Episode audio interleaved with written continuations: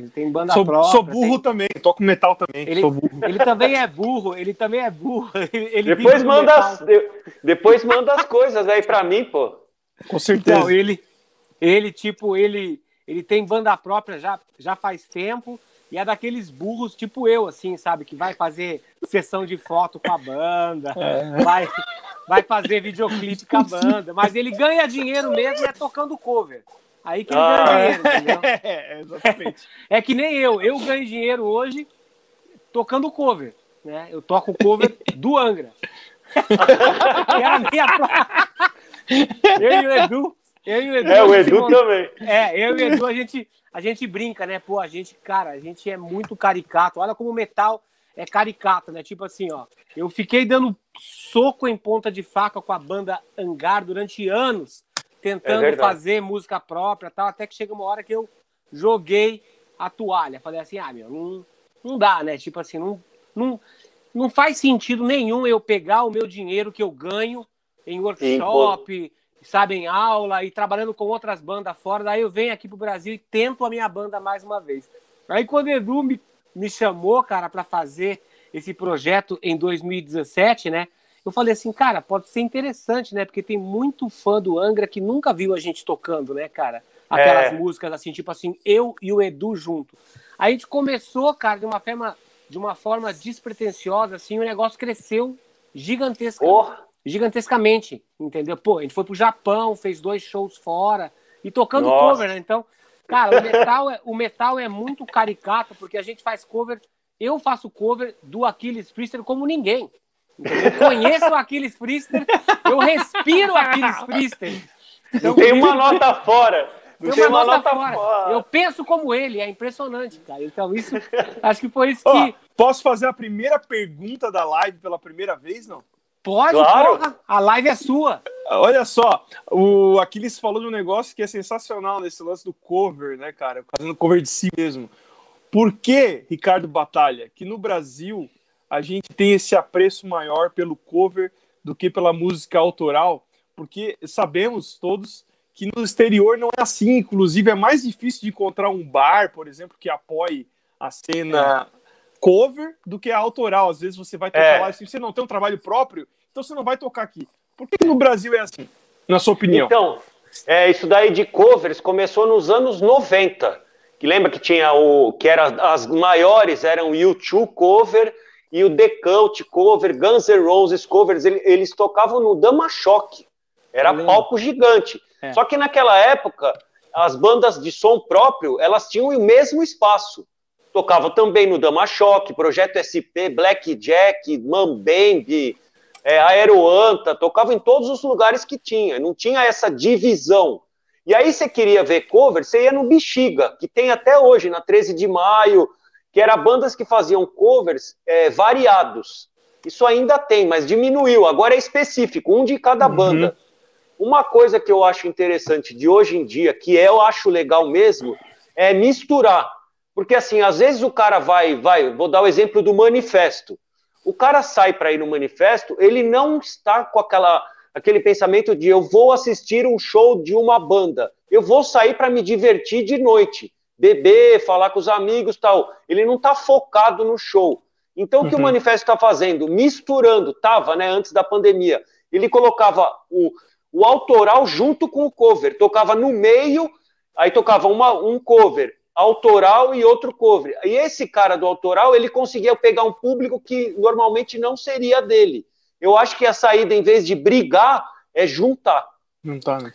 Cara, olha só que coisa legal isso aí, Batalha. O, a, a última tour do hangar, que a gente não sabia que ia ser a última tour, né? Porque a gente estava fazendo, foi em 2018, quando eu comprei aquele meu micro-ônibus, né? Aí eu falei assim, porra, Isso. eu sempre quis ter um micro-ônibus meu, novo. Agora vai dar certo. É, era diferente daquele ônibus que o hangar teve, que era grandão e que era uma lata velha. Era, uma, era um ônibus que tinha mais de 25 anos. Então ele quebrava muito, né?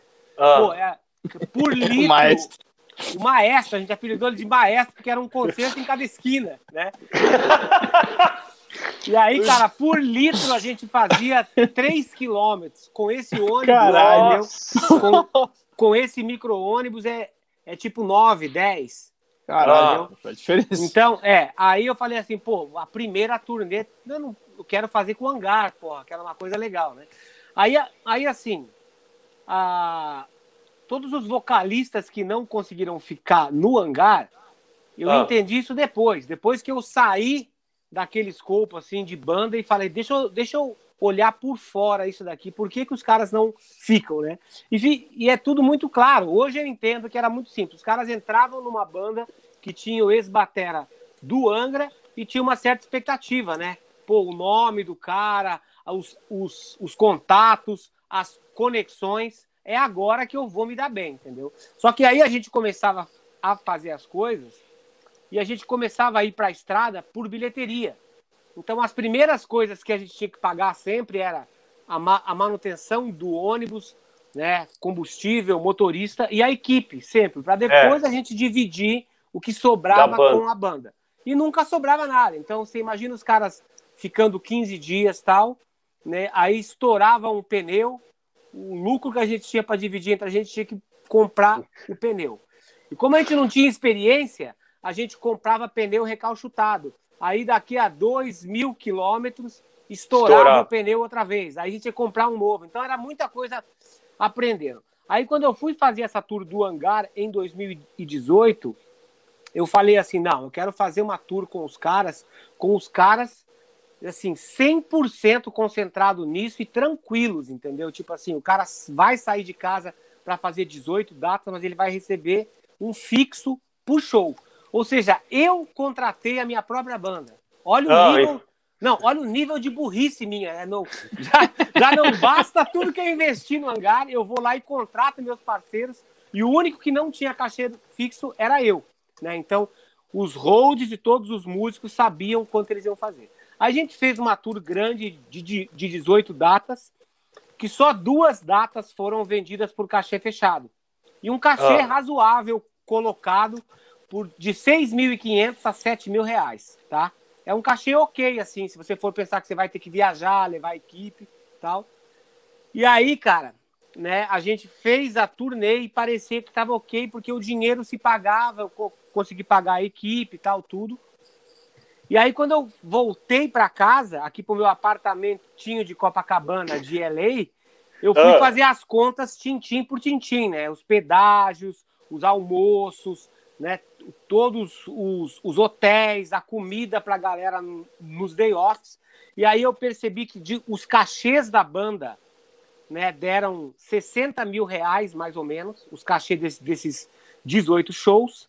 E os, é, e as despesas deram 67 mil reais. Nossa. A despesa com, com equipe, com banda, refeição, gasolina, pedágio tal, tudo isso deu 67.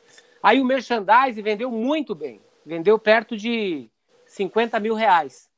Então a gente teve uma ilusão naquele momento que a turnê tinha que tinha sido a primeira tour do hangar que tinha sido um sucesso. E mais uma vez, quem salvou a turnê foi o merchandising. Né? Então, como eu tenho muito mesh pessoal meu e muito mesh do hangar junto, a gente imaginou que estava bem, porque todo mundo recebeu a maior parte, 80% da grana da, da turnê, até a metade da turnê. Eu só não paguei tudo para poder cobrar o cara um pouco mais, né? Senão o cara recebe antes, o cara ah, já recebi. ah, já já foi. Já, Falou. Né? Então é uma forma. Aí, um ano depois, eu fiz aquela turnê do Iron Maiden by Achilles Priest, ah, é. malditos. Os mesmos 18 shows, né? Só que dessa vez eu consegui vender todos os shows. Eu só não vendi dois shows, cachê ah. fechado, com hotel, tudo. Alguns shows eu vendi com a produção nossa, ou seja, o cara só me pagava a grana e eu cuidava de tudo, de hotel, de refeição. O cara só me dava um local e eu levava equipe, tudo, equipamento de palco, tudo. Cara, só pra você ter uma ideia, Batalha, tô dando essa volta toda, porque eu oh. consegui pagar o dobro do que eu paguei para os integrantes da Bandangar, consegui pagar mais a equipe e eu joguei dinheiro para cima, só com os cachês, fora o merchandising foi a turnê que eu mais ganhei dinheiro na minha vida, incluindo todas as turnês que eu fiz na minha vida até então. Você acha que alguma vez eu vou dar preferência para fazer hangar, ao invés de fazer esse projeto com Iron Maiden. Que eu é. gosto das músicas pra caralho. É só alegria, entendeu? Você só toca as músicas que você quer tocar, os shows todos cheios. Né? Então, assim, tipo, é. qual a motivação que você acha que uma pessoa pode ter hoje, cara, para tentar fazer a banda dele dar certo? É que tem tanta coisa, né, Aquiles? É, assim, primeiro ele tem que ter o, o prazer de criar as músicas e ele gostar. Coisa que eu, uns tempos atrás, eu não estava vendo isso. Eu estava vendo banda procurando o que está pegando no momento no mercado para ele fazer e ir fazer no embalo. Igual. Fazer ah, igual. E aí tinha aquele monte. Assim. É, monte de banda repetida, tentando aquele nicho lá. E aí você via que, meu, no final sobra três, quatro de cada estilo que fica em voga, né? Mas hoje em dia, o primeiro ponto é o cara fazer o que ele gosta. Isso eu tô vendo. Só que aí o cara, ele não consegue pensar assim, que nem eu sempre falo, até quando faço consultoria, assessoria. Música não é só música, meu. Tem que pensar nessas coisas que você falou, é. tem que pensar em letra boa, tem que pensar em foto profissional, em é. vídeo. Hoje em dia, a banda que não tem vídeo, pode esquecer, não vai aparecer. É, não adianta. E aí tem várias outras coisas, é, colocar em playlists, muita coisa, fora só tocar bem, criar músicas boas, é, tem muita coisa. E assim, a gente não pode impedir os caras de ter o sonho deles, mas a gente pode falar, ó, não faz, orientar, né? Só que assim, tem cara que, meu, você que sabe, você fala dez vezes a mesma coisa, mas passa três anos aí que ele cumpriu a segunda que você falou. você, é. você, você recebe muito isso? Tem muita gente que tem banda que te contrata para fazer uma consultoria, assim, tipo assim, cara, o que, que você acha que eu devo fazer? E nessa consultoria ele não mistura as coisas e acaba querendo abusar da estrutura, do fato de você ser um dos redatores da Road Crew e dar uma empurradinha na mortadela dele lá para ver se consegue um jabazinho ali entrar também. Como que você separa isso, isso para você é, ser eu... imparcial? Isso, eu sempre falo isso. É, primeiro, assim, se a banda está trabalhando comigo na ASE, na assessoria, isso, o material já eu não vou, eu vou preparar o material para alguém trabalhar, resenhar, fazer entrevista, né? Eu não faço nada, não vou assinar coisa de banda que trabalha comigo porque não dá. É antiético. Por mais que eu adore, por exemplo, você lança um negócio, eu estou trabalhando para vocês, se eu der uma nota lá, o cara, mas lógico que ele deu essa nota, ele trabalha com o cara, então isso Entendi, não é. pode, é. isso não tem como. Mas que... assim, o que muita gente me procura e confunde, mas vai sair na Road Crew, eu falei, pô, mas você está falando comigo para assessoria e consultoria é. só por causa da revista. Da revista, você não precisa me contratar. Se você mandar, vai sair assim, sai, todo mundo que manda sai. É, é claro que tem, assim, eu recebo uns 10 discos novos por dia, de, uhum. do exterior e do Brasil, é muita coisa, e não cabe tudo. Mas todo mundo sai, não precisa me contratar para o cara sair na Road Crew. Se fosse Entendi. assim, imagina, tem 50 resenhas por mês, um monte de entrevista, não, não dá nem conta, mas tem gente que confunde sim, mas aí eu já explico, ó, da mesma forma que você vai sair na Road Crew, você vai sair em outras mídias, de rock do, do Brasil, esse tipo de coisa. Não é porque eu sou da Road Crew que o cara só vai sair lá. Todo mundo Boa. também que não trabalha comigo sai, ué. Isso aí não tem problema. Boa. Gilson, vamos dar uma rodadinha no Superchat para a galera de casa abrir, abrir o bolsinho. E eu vou, já, já vou fazer a primeira pergunta polêmica da, da rodada depois do Superchat. Quero ver que, como é que Opa. o Batalha vai sair dessa. O Batalha é um cara que não tem rabo preso e não, não. tem papas na língua. E galera, para vocês que não sabem, o Ricardo Batalha, ele e o Cláudio Vicentim, ele eram, eles eram holds numa época, né? Ah, é? E o Batalha me contou uma história que na turnê do Holy Land pela, pela Europa, ele foi hold do Ricardo.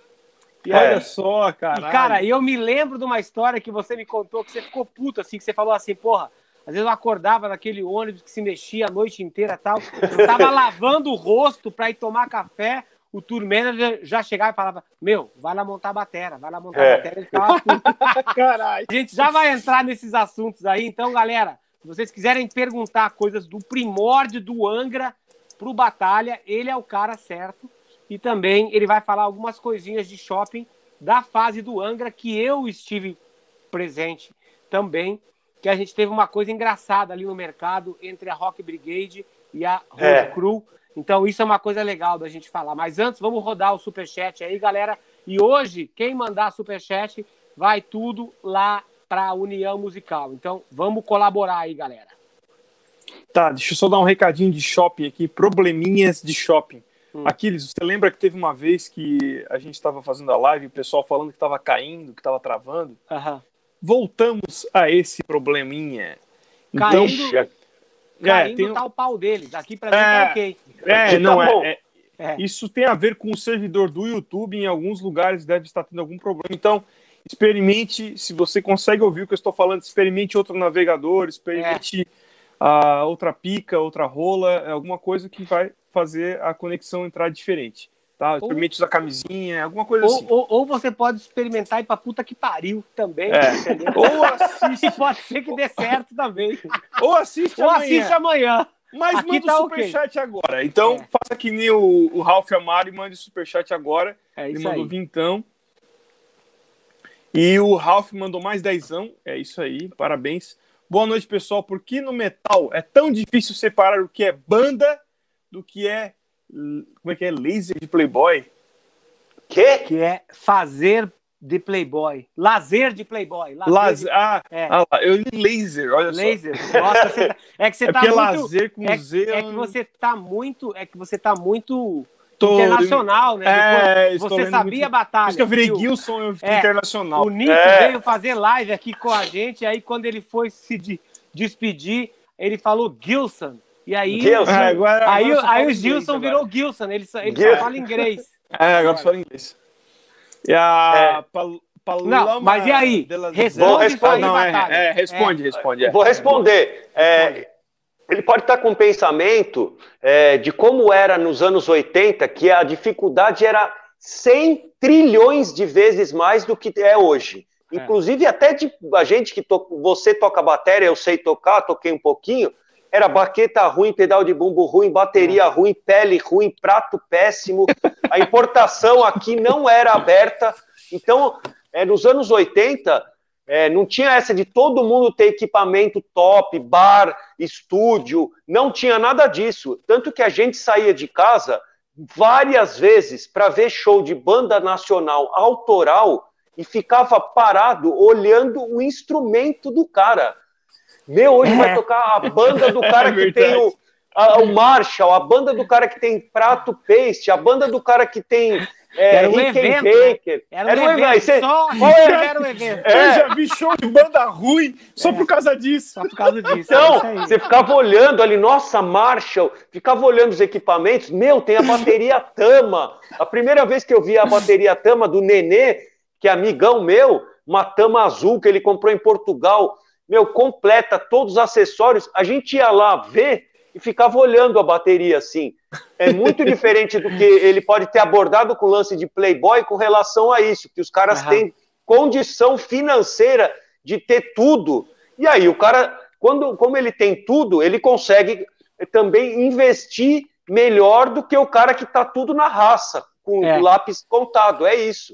Ô, Batalha, eu, você me confirma essa informação, tá? Mas eu, me, eu fiquei sabendo que na época, aquela banda Kamikaze, que tinha aquele hino, hino do metal nacional, que o cara cantava agudo pra caralho, né?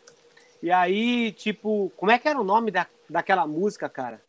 Nossa, o Kamikaze é, é a banda de Belo Horizonte. Be Belo Horizonte, é. É, que tá. lançou o EP lá em 85, cantava Exa em português também. Exatamente, é. É... Aí eles tinham uma música que era, que, que, que, que, era alguma coisa do metal, a força do metal, o deus do metal. Eu sei que esse Batera, ele era muito bom na época, o João Guimarães, e me falaram que na época que eles foram tocar em São Paulo, as primeiras vezes, ele foi um dos primeiros bateras que apareceu com uma Pearl, que na época a galera falava Pio, Export, é, né? Uma, uma, uma Pio, Export. Export de dois bumbos e quatro tons. Procede essa informação? Você eu não ouviu sei. falar disso? Não, porque eu não estava nesse show. É, mas assim, esse negócio de falarem do instrumento, isso aí nos anos 80 era direto. Isso é direto. Até uma época o, o, o Alex Batera do MX, você uhum. lembra que tinha é, é, os pratos coloridos? Lembro. Que uhum. tinha China azul, uhum. China vermelho. Ele tinha, o pessoal ficava olhando ele dar porrada no China, porque era colorido. Aí fala, pô, você bom. bate pouco no China, mas, porra, China não é pra bater toda hora. Sempre, é, é exatamente. Toca mais pra gente ouvir o som. É, que o cara queria ver. é foda.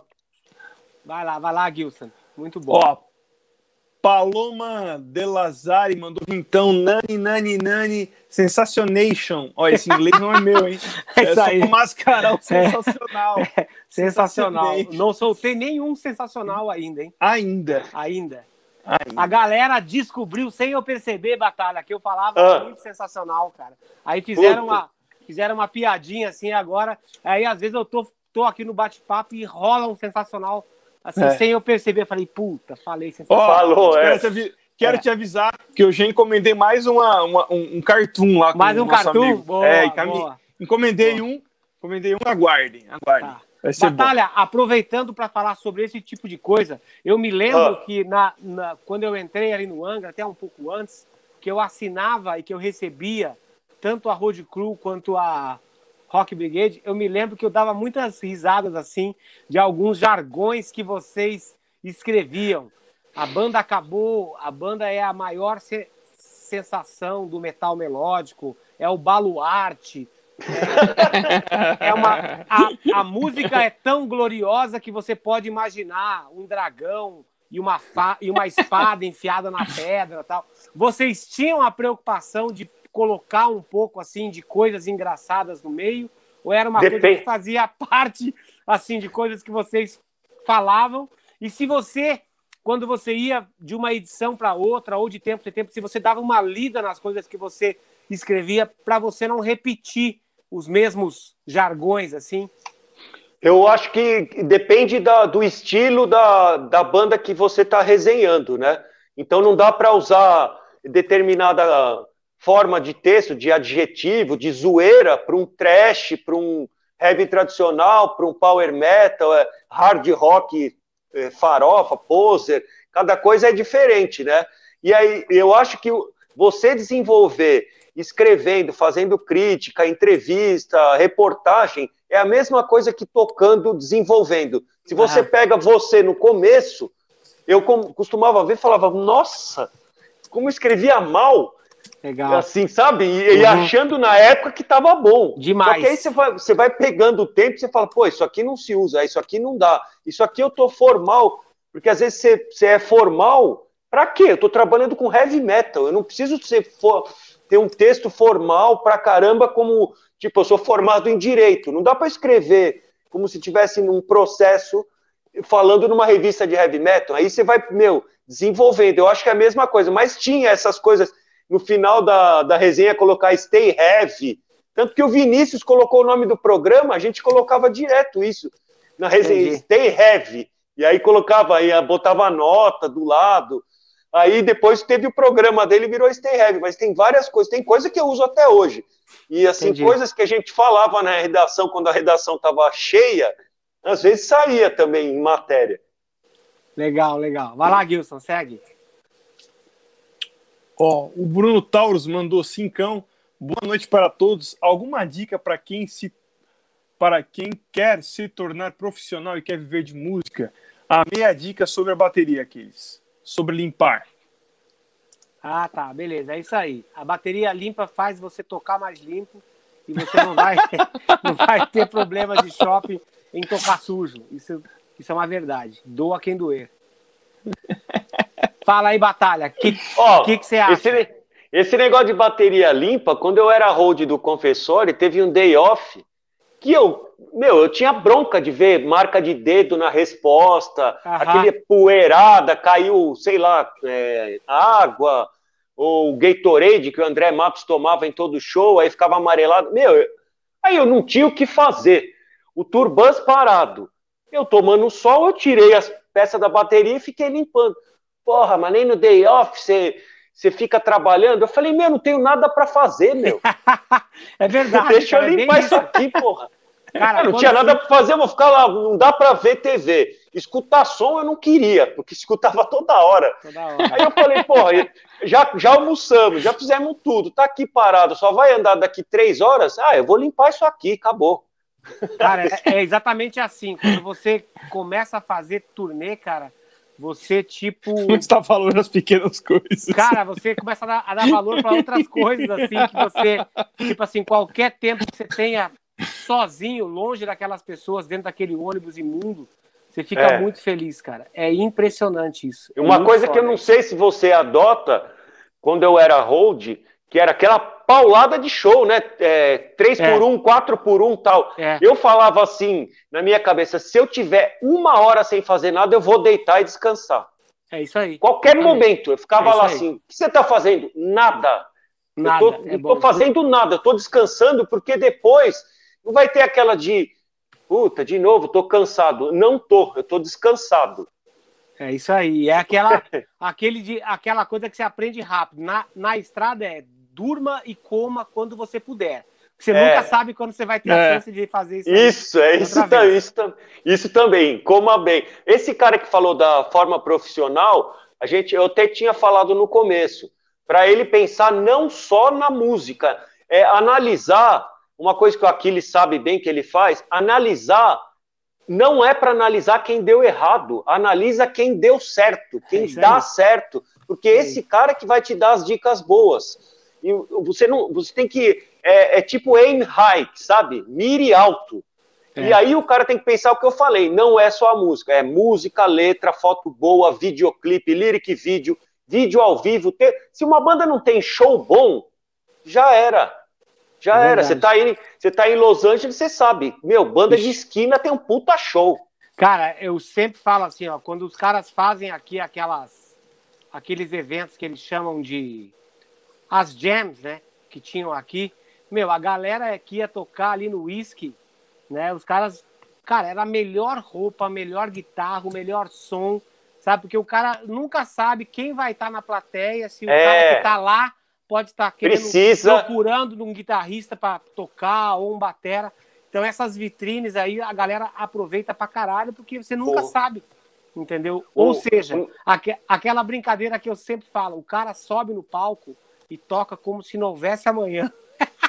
É, não, o Vitor, o que é amigo nosso, o Vitor, ele, ele fez John dessas, o vocalista. É, e aí ele falou, foi bem legal tal. É, vários, a gente tem um monte de amigo que está morando aí nos Estados Unidos, em Los Angeles, vários, uhum. né? Uhum. E os caras contam essas experiências, é já participaram. É, isso aí é muito legal mesmo. Nunca se sabe quem está vendo o teu show, a é. sua performance. Eu também nunca sei quem, na mão de quem chegou a revista, é, na mão de quem que está assistindo o RMH, sei lá, tem, tá escrito lá 2.500. Eu não sei quem são os 2.500. É isso aí. A gente não sabe isso. É isso não está o nome do todos lá. Então você tem que fazer sempre tentar fazer o melhor, porque não dá para o cara. O cara te viu pela primeira vez na vida. Você não vai ter oportunidade de falar assim, pô, eu estava ruim aquele dia. Eu aquele dia eu é. tive problema, tal. Não tem, não pode Todo ter. dia é o dia mais importante da tua vida quando você sobe no palco. Seja ciente é, não, disso. É isso mesmo. Se tiver 10 caras lá, os 10 tem que sair falando bem. É isso aí. O objetivo é, é esse. Segue, Gilson. Rodrigo Alicata mandou 7,90. Muita banda com composição de shopping. Triste. é isso aí. Porra! Isso é, isso é, relativo, né? Às vezes o cara gosta de um shopping. Tem o... tipo de shopping para todos. É, exatamente. O Eric Leister mandou dezão. Abração, Ricardo, dos amigos do Balance Van Halen. É o que álbum aí, hein? e salve o hard rock. E na sua opinião, Isso. qual batera da nova geração vale a pena ficar atento? Nova geração? Tirando esses bateras que gravam tudo programado. Olha aí, ó, o batalha aí, ó. Não, não tem ai, papas ai, ai. na língua, hein? Que aí é tá lá com, com a programação, que se fosse assim, pô, eu tenho a placa de titânio aqui com meus sete, oito parafusos, tal, não posso mais tocar, mas se, se eu precisar programar, eu tenho na cabeça aqui, eu posso também. Aí eu poderia ser um puta batera, mas eu gosto de uns bateras assim, não vou dizer tão novo, o Marco Minerman, eu gosto pra caramba do estilo dele, porque eu acho que ele mistura também groove, eu adoro batera com groove, sabe? Aquele herdado dos anos 70, dos uhum. anos 80, mexer bem o chimbal, é, não ser sei lá, eu adoro também punch, vai. Mas uhum. sabe uma batera que, que é, ela é complicada, mas você consegue cantar a batera, que nem a gente falava quando eu vi o Neil Peart uhum. do Rush, uhum. é, que a gente cantava as viradas dele, paradinha de prato, é bateria cantada. Eu gosto dele. Gosto também do John Macaluso, esse já, já, já tem estrada aí, né? É, é uns tipos de batera mais técnicos que eu gosto, porque esses da, da velha guarda de punch mesmo, de Carmine Epps, Vini Epps, Cozy Powell, Joe Bohan, é o estilo que eu gosto de punch. Então, Bom. assim, eu gosto do. Pô, você lembra, Aquiles, o estilo do Cozy Powell tocando? Nossa. Meu, é, o, ele, dá, ele dá um ataque, era um evento. Era um evento. Ele tá tocando, ele pau! Puta, você falava, caralho, ele não fez nada, ele deu um ataque, mas era é, foda. É, era foda, exatamente. São esses bateras que que ainda valem a pena ouvir até hoje, né? Esses caras clássicos são sempre os melhores, assim. Porque... O, que você gosta, o Jim Castronovo é foda. É, é foda eu adoro, que não é da nova geração, que eu adoro, sempre gostei, Simon Phillips. Esse também. é minha nossa, nossa, também gosto muito. Som, muito som de batera, né, ali, né? Nossa senhora. Nossa senhora, é. É bruto. Segue, Gilson. Tem muito superchat. Até o Freneda já mandou a contribuição Ô, dele. louco. O Eric Leicester. Esse já foi. Ah, já foi, caramba. Acabou. Peraí, desculpa. Já foi, já falamos. O Roberto Borges. Pintão, boa noite a todos. Batalha, bota o Aquiles na parede e tenta tirar alguma informação interessante sobre o, o Black Lawless. não é o Ricardo Outchild. É, não é o Ricardo. Não, não eu queria saber do Aquiles, é, sem zoeira, se alguém já zoou com o Black Lawless pessoalmente com o negócio de Elvira. Não, cara. Não, não vi. tem nem como, né, eu meu? Nunca vi. Eu nunca vi. Nunca vi, mas, tipo assim, ele, cara, ele, ele, ele, ele é uma pessoa que geralmente ele tá, ele tá de muito bom humor. Ah. Ele, ele, ele só fica mais introspectivo, assim, quando começa aquele mood show. Depois que ele chega, ele sempre gosta de chegar no camarim, ele não gosta de, de chegar em cima da hora, sabe? Tipo, meia hora antes. Não, ele gosta de ter tempo para ele fazer as coisas dele numa boa, Sei. trocar de roupa, começar a entrar no mood, né? E aí, momentos antes do show, ele tá super concentrado já no show, entendeu? Então, isso é uma coisa legal dele, assim, que você vê que mesmo depois, ano que vem, vai a banda vai fazer 40 anos, né? E a mentalidade do cara não mudou, assim. O evento do dia mais importante é sempre o show, entendeu? Então isso é muito legal, isso é uma coisa que inspira você a você é. também começar a se concentrar mais, você você descansar mais, você valorizar mais o que é mais importante no dia que é o show, entendeu? Isso é, é uma coisa legal dele, muito legal. Eu gostava assim, por exemplo, é, de concentração, o antes e o durante. O depois eu pensava, o depois o que, que você tem que fazer? Deixar esse palco aqui sem nada, e aí é problema seu. Exatamente. Que nem a é gente fala, ou vai dormir, ou vai beber, ou vai sair com mina, ou vai fazer não sei o quê. Mas o antes e o durante, e deixar, tirar tudo lá, limpar, beleza. O negócio do Black Lawrence, até recentemente que faleceu Frank Banalha, ele escreveu é. um negócio bonito pra caramba. Muito legal, né? Aquilo ali que ele Foi. escreveu. E Foi. eu falei aqui para eles, aqui, numa outra live, que ele me contou que eles estavam gravando aquela música Real Me, ah. O Black não ficava satisfeito, sabe? Porra, não sei, Frank. Porque, cara, o Black ele tem uma coisa assim que ele vê a música de uma outra forma. Você toca e ele, ele, ele ouve e ele te enxerga tocando de uma outra forma, entendeu? Aí eles estavam lá fazendo já, sei lá quantos takes. Aí ele falou, cara, não sei, cara, não tá ainda. Não... Você não tá conseguindo expressar o que a música é pela letra, sabe? Pelas guitarras, com tudo, tudo junto. Aí ele me contou essa história que ele só ficou sabendo anos depois que o Frank Banari falou: tá, peraí, deixa eu ir ali no carro, eu vou escutar a música mais uma vez e aí eu vou voltar aqui. Aí ele foi no carro e tomou meia garrafa de Jack Daniels. e aí ele voltou e aquele foi o take que ficou. Putz, então ele olha. contou essa história, assim. Ele Nossa. contou essa história. Achei essa é legal. Foda. É legal muito foda, gostei, é legal. Vai lá, Gilson. Deixa eu ver se essa aqui é a última. Beleza. Luiz Cláudio mandou doisão. Muito Bom. obrigado. O G. Butler mandou 1,99. Geezer Butler? É, o G. Butler. E o Nepper, Nereu Pereira, que estará aqui conosco neste sábado Porra! sobre o mestre Esse é demais, esse é demais. Você esse conhece aí é do Stage Left, Rush é, Tribute. É, é, eu, já, com a gente. eu vejo sempre quando eles tocam no Paris 6, já fiz é, até é, assessoria para eles. Eu adoro essa banda. Sensacional. Boa. Ô, Batalha, então você vai ter que vir na Rush Fest. Então, Criciúma, hein? Porra! É. Adoro o Rush Fest. Vamos meu, conversar sobre isso. Eu Vamos e meu irmão, a gente é isso. é fanático por Rush, meu. A gente, tá, toda então... vez que toca o Stage Left, eu e meu irmão, a gente vai. Tá. Porra, ia, legal, rolar, ia rolar esse ano, não rolou por causa da pandemia, vai rolar ano que vem, a Stage Left Muito. vai tocar de novo aqui. Porra, e eu vou demais. pedir o teu, teu contato aqui pro Aquiles e a gente vai conversar disso depois. Puta, é legal um demais. mais um, mais um abuso, abuso de estrutura. Abuso de estrutura detectado. É, é exatamente. Ó, boa noite, senhores. Batalha, sei que é um grande fã de Grace Under Pressure. Como conheceu o Rush? Grande abraço, Ricardo Aquiles e Gilson. Eu, eu li Gilson, eu... só escreveu Gilson. Como eu conheci o Rush, foi é, nem foi através de discos. É, eu já tinha, comecei a ouvir metal em 1979, mas o Caramba. Rush foi, foi através de vídeo. Que eu via, porra, o que, que é isso, meu? Moderno. A Rush, aí eu, eu fui na Woodstock, porque tinha lá, eu lembro na Woodstock, que tinha o primeiro do Rush. Só que nunca ninguém indicava para comprar. E eu comprava, como eu tinha 10 anos de idade, eu só comprava disco indicado, ou então eu estava ouvindo, o que, que é isso? Ah, isso é Triumph, isso é não sei o que, isso é ah, UFO, Triumph é bom, hein? Triumph é Michael Shaker Group, aí sei lá, Scorpions, Iron Maiden, Judas, Accept, tudo indicação. E o Rush eu olhava assim, Rush. Eu sei que depois que eu conheci, é, vendo o videoclipe, os clipes que, bem antigos deles, né?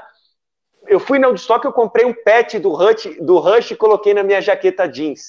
Mas assim, no dia seguinte. Muito truzão, ó, o cara. Total, eu fui lá e pau, pet do Rush. E eu vendi, eu troquei essa jaqueta com um amigo meu que estudava no Liceu Pasteur. Olha como era, hein? A gente trocava disco, fita, era normal.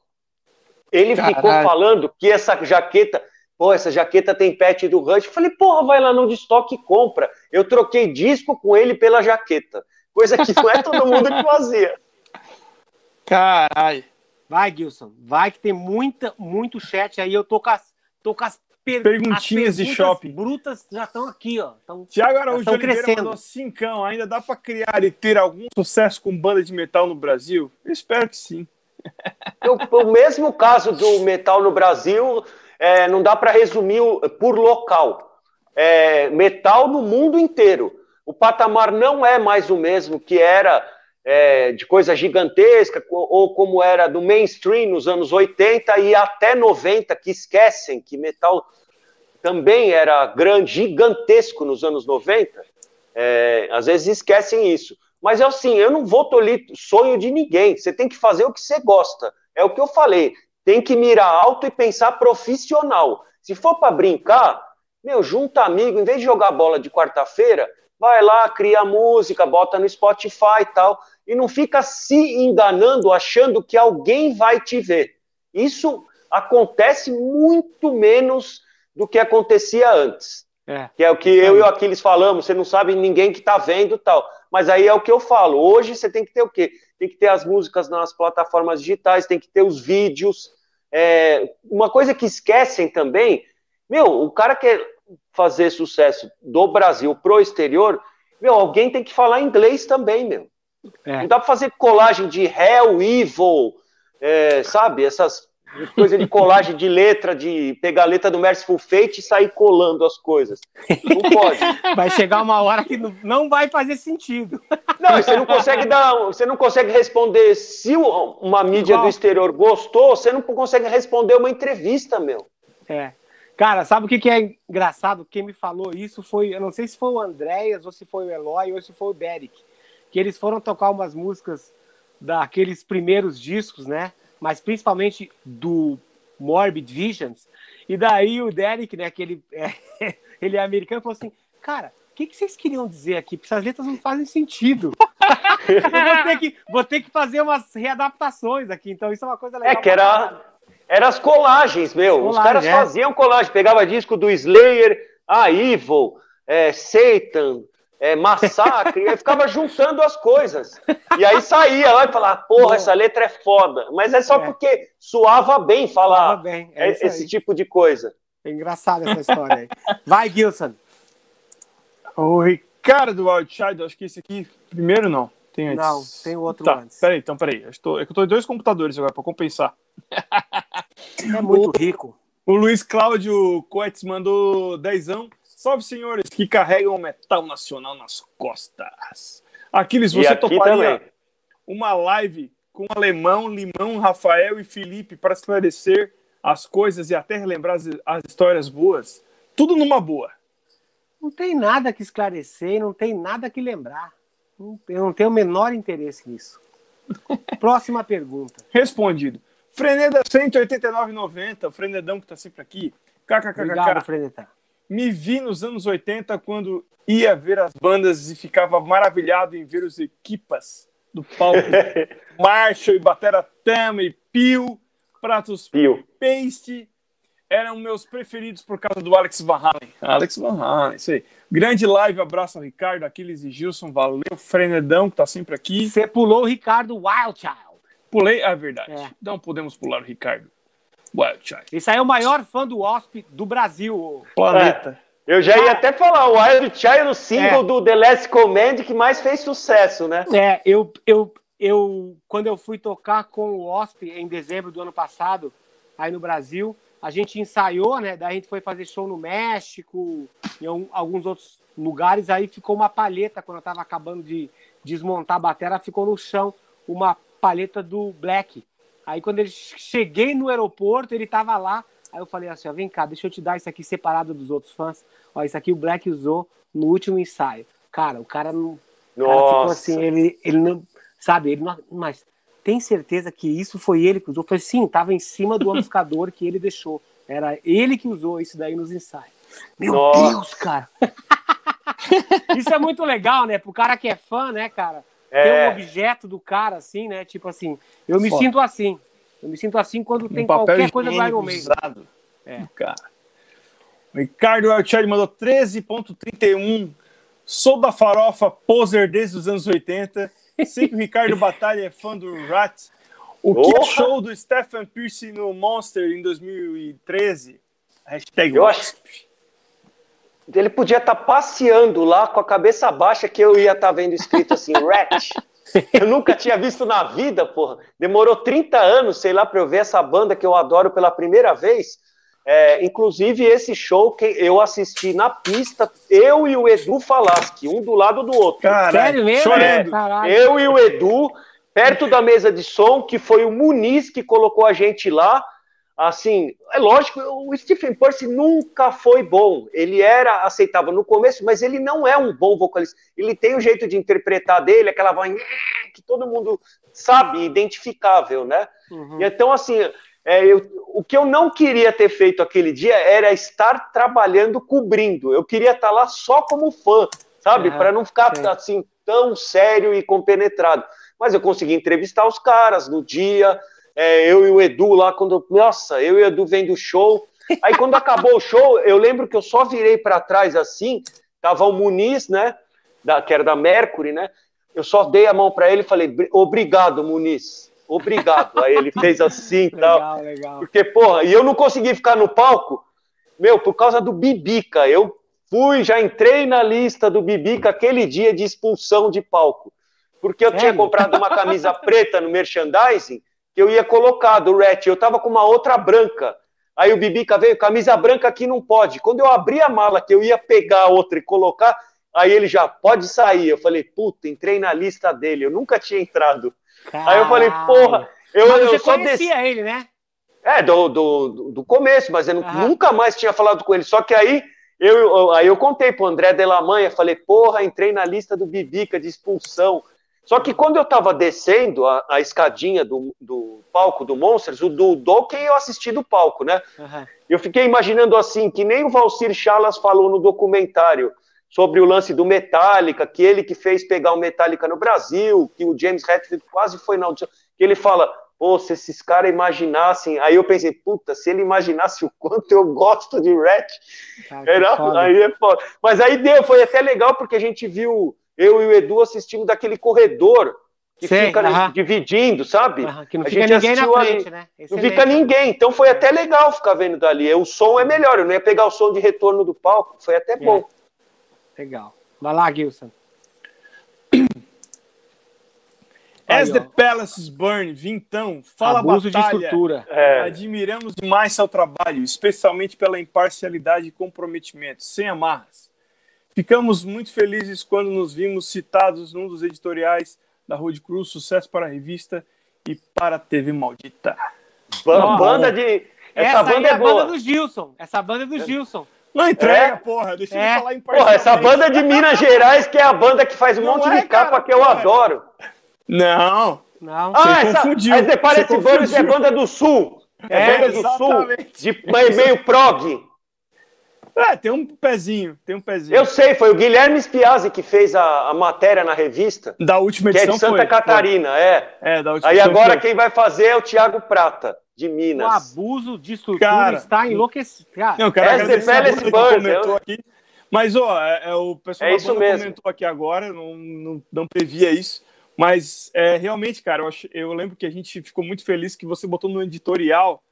Porque uma coisa é você. Vocês avisam, ó, oh, vocês vão sair lá, a gente comentou de vocês. Uma coisa é para dar uma, uma, uma, uma, ajudada na divulgação, né? A gente ajuda é. a compartilhar a ideia.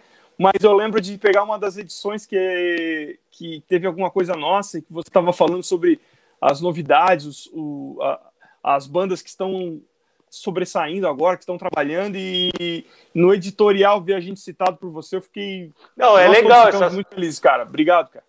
Não, eu, puta, eu confundi com uma banda é, que é Paradise in Flames, que eu sempre falo que as capas dos caras são foda. por isso que eu confundi nome junto.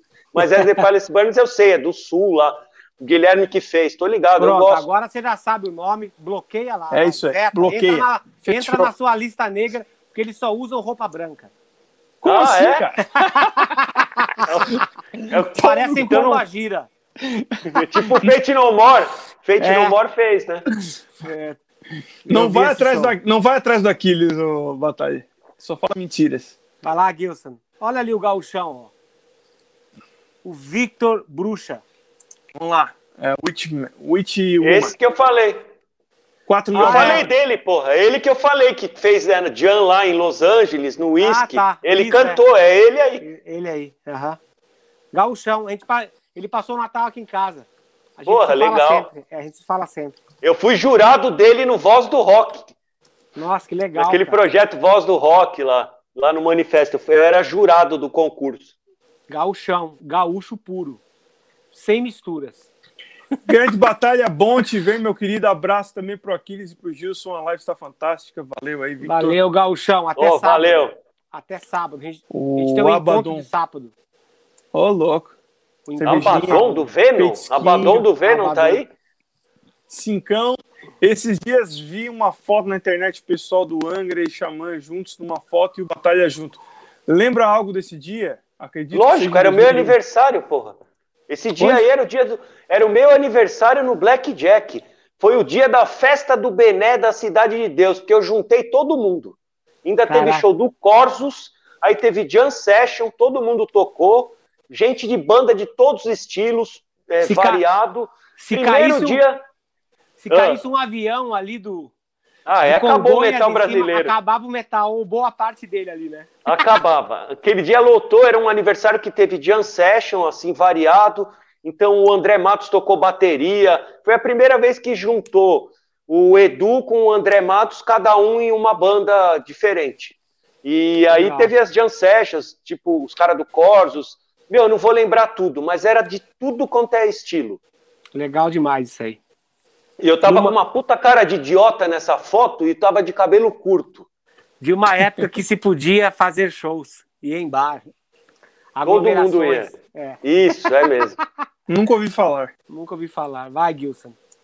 O Rolf Amaro mandou cincão. Ricardo, a Road Crew demorou para dar capa pro Slipknot? Não sei. Para mim, podia. Eu assisti ao vivo Slipknot já.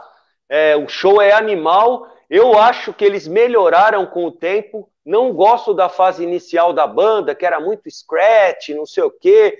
Eu não gostava daquela pegada. Quando eles viraram o estilo deles para trash metal mesmo, trashão junto, eu gosto. E os caras são competentes pra caramba. É, eu não me lembro se saiu na capa, acho que não ainda. Eu acho que saiu. Porra, eu não, não lembro. Boa. o, o Júlio Buzoli mandou cincão, boa noite, malditos batalha. O quanto a mentalidade do headbanger popular brasileiro, nossa, ele fez uma sigla aqui, o HPB, contribui para a constante diminuição da cena brasileira.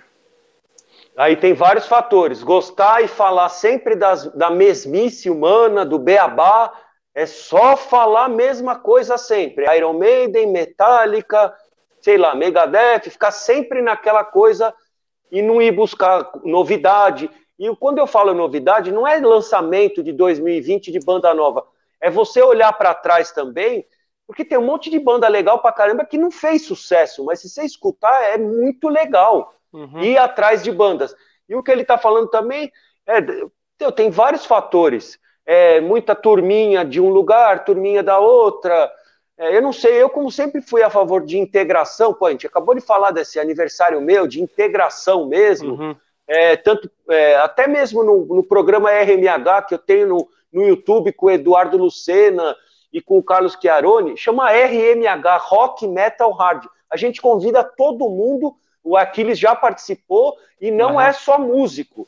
É, é quem está no, no, meio do negócio. É jornalista, é cara de estúdio, produtor, é hold, tour manager. A gente convida todo mundo, empresário, é para integrar mesmo.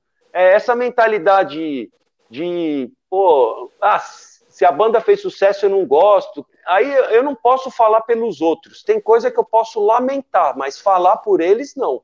Quer ter cabecinha de ostra débil? Tem, eu não tenho. Já passei da fase. Já passei da fase de ser Batalha Slayer, que só ouvia som porrada. Faz Batalha Slayer. Os caras, o, os, os caras botavam os nomes, né? Tipo assim, Gilson Maiden. É. Isso era muito truzão isso aí, cara. Isso aí, meu, eu enchi o saco do, do Toninho Pirani da Rock Brigade, que ele ah. era um manager, empresário do Angra quando eu era road. Que no começo das Rock Brigade, bem quando era fanzine ainda, fanzine. grampeado tal, bem no começo, né? Ele colocava lá Tony Enville, é, Tony Hendrix. Aí todo dia eu chamava ele do Tony Moon. É, cada dia eu chamava ele de um jeito que ele escrevia na, no editorial da Rock Brigade. boa, boa. Antônio Pirani. Esse aí que criou uma das frases mais brutais ali do Angra. Abuso Qual? de estrutura. De estrutura. Foi ele, ah, o nome do abuso de estrutura. É, abuso de é? estrutura. Qualquer hora a gente cobra o royalty do nome abuso de estrutura. Ele vai te cobrar, hein? Pô, filho, isso aí não, hein? Isso aí é. é né? Leva desse. É isso mesmo. Pô, filho, Pô, fio, isso aí não, fio. Isso aí é abuso isso é direto. viu? Pô, fio, vai fazer, vai pedir filé parmejana, é caro. Cara, o Toninho era tão pão duro. Não sei se você foi almoçar alguma vez. Fui, fui. Que tinha o, o, guardanapo, era um rolo de papel higiênico daqueles mais baratos possíveis, assim, aqueles mais Isso é, sacan... Isso é sacanagem, vai. Não, mas é verdade, cara. Tinha Meu, mesmo. tá louco. Puta merda. ô, ô, Toninho, que porra é essa aí, cara? Ô, filho, guardanapo não dá não. O mais barato é o dobro do preço desse aqui. Vai só limpar a boca. Ninguém limpou a bunda ainda. Só pensa que é um. Foda, hein? Caralho, caralho. Vai, Vai Gilson. O Urdza mandou cincão. O problema do cenário do metal aqui é que a galera só quer cover. Abraço, sucesso. É isso aí, já, a gente já, já falou disso. É. Já falamos, falamos isso. É. O Juliano Michelin mandou 18,90. Sensacional a live. Dízimo, um abraço a todos. Ó, para quem não sabe, para quem não sabe, o Juliano Michelin, ele trabalha lá na, lá na Mascarello, que é a empresa que fez o meu busão, e foi Olha esse só. cara. Esse cara, ele foi no workshop meu em Cascavel, ele levou um projeto do ônibus assim, e ele, naquela época, eu tava, já estava morando aqui fora, né? E ele, ele falou assim, pô, Aquiles, você tem, né? Você tem essa picape, esse trailer, olha o que, que eu trouxe para você. Ele ficou até o final do workshop. E o filho da puta nunca, nunca iria imaginar que eu iria comprar um micro-ônibus novo, não estando morando no país mais. Né? Tipo assim, a última vez que o ônibus rodou foi em novembro do ano passado. Ele tá esse ah. tempo inteiro parado. O filho da puta é tão bom vendedor que ele me convenceu a comprar um micro-ônibus. Lógico que eles fizeram um puta de um preço bom, tal, tudo. Mas depois ele pagou tintim por tintim com todas as reclamações que eu fiz no ônibus, melhorias, tal, não sei o quê.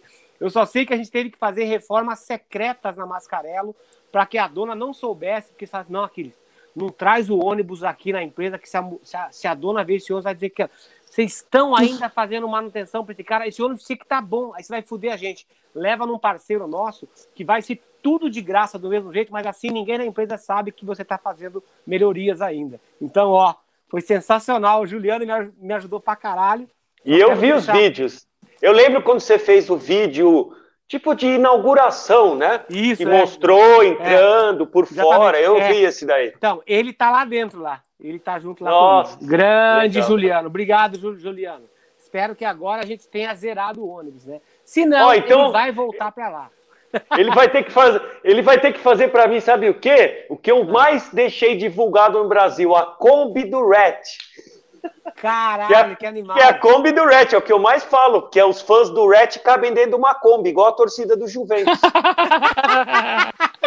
Caralho. Vamos, Gilson. Vamos.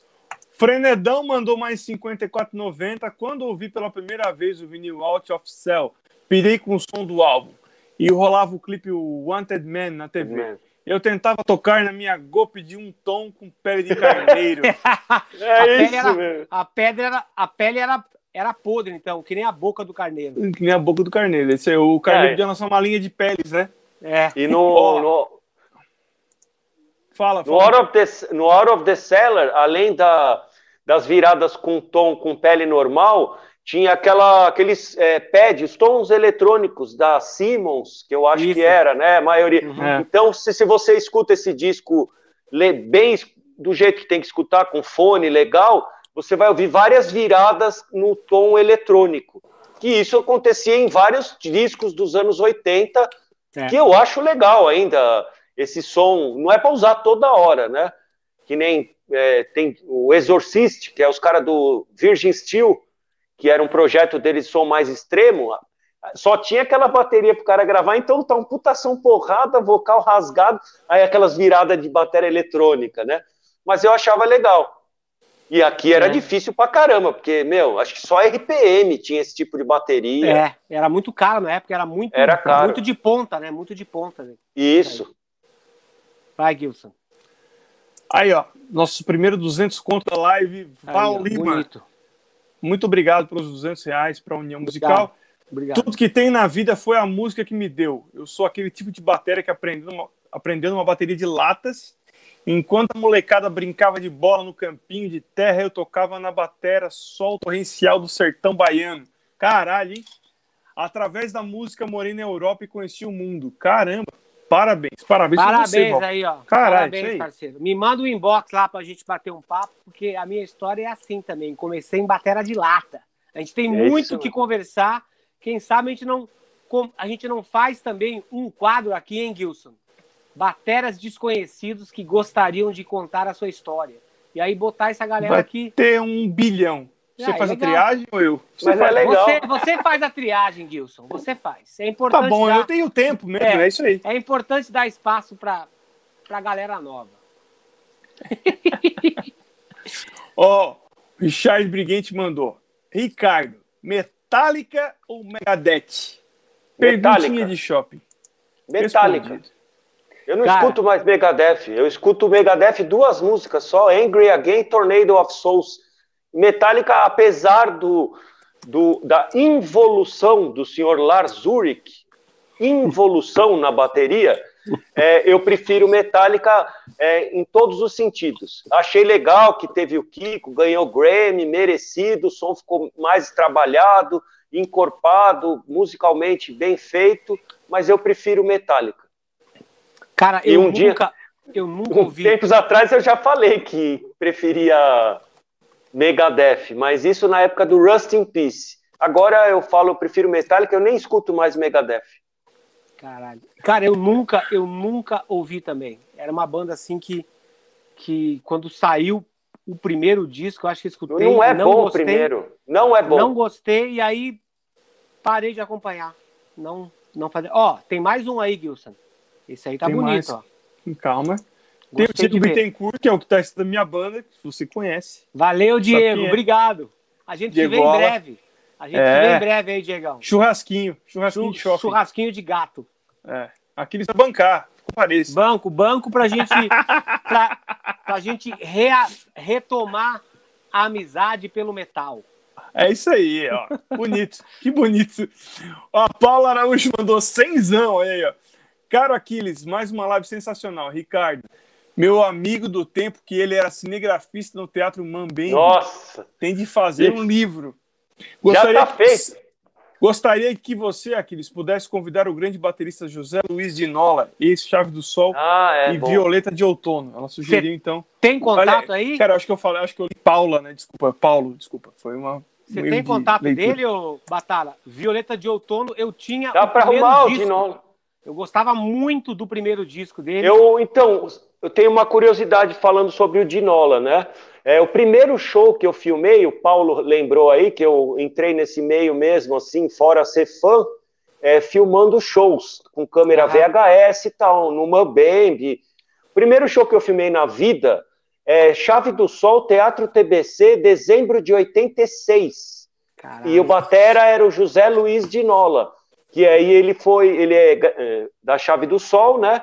Depois ele saiu, entrou o Ivan Buzik, que aparece no ah. álbum The Key, e depois entrou o, o Zé Luiz Rapoli, que era do Jaguar. Ah, legal.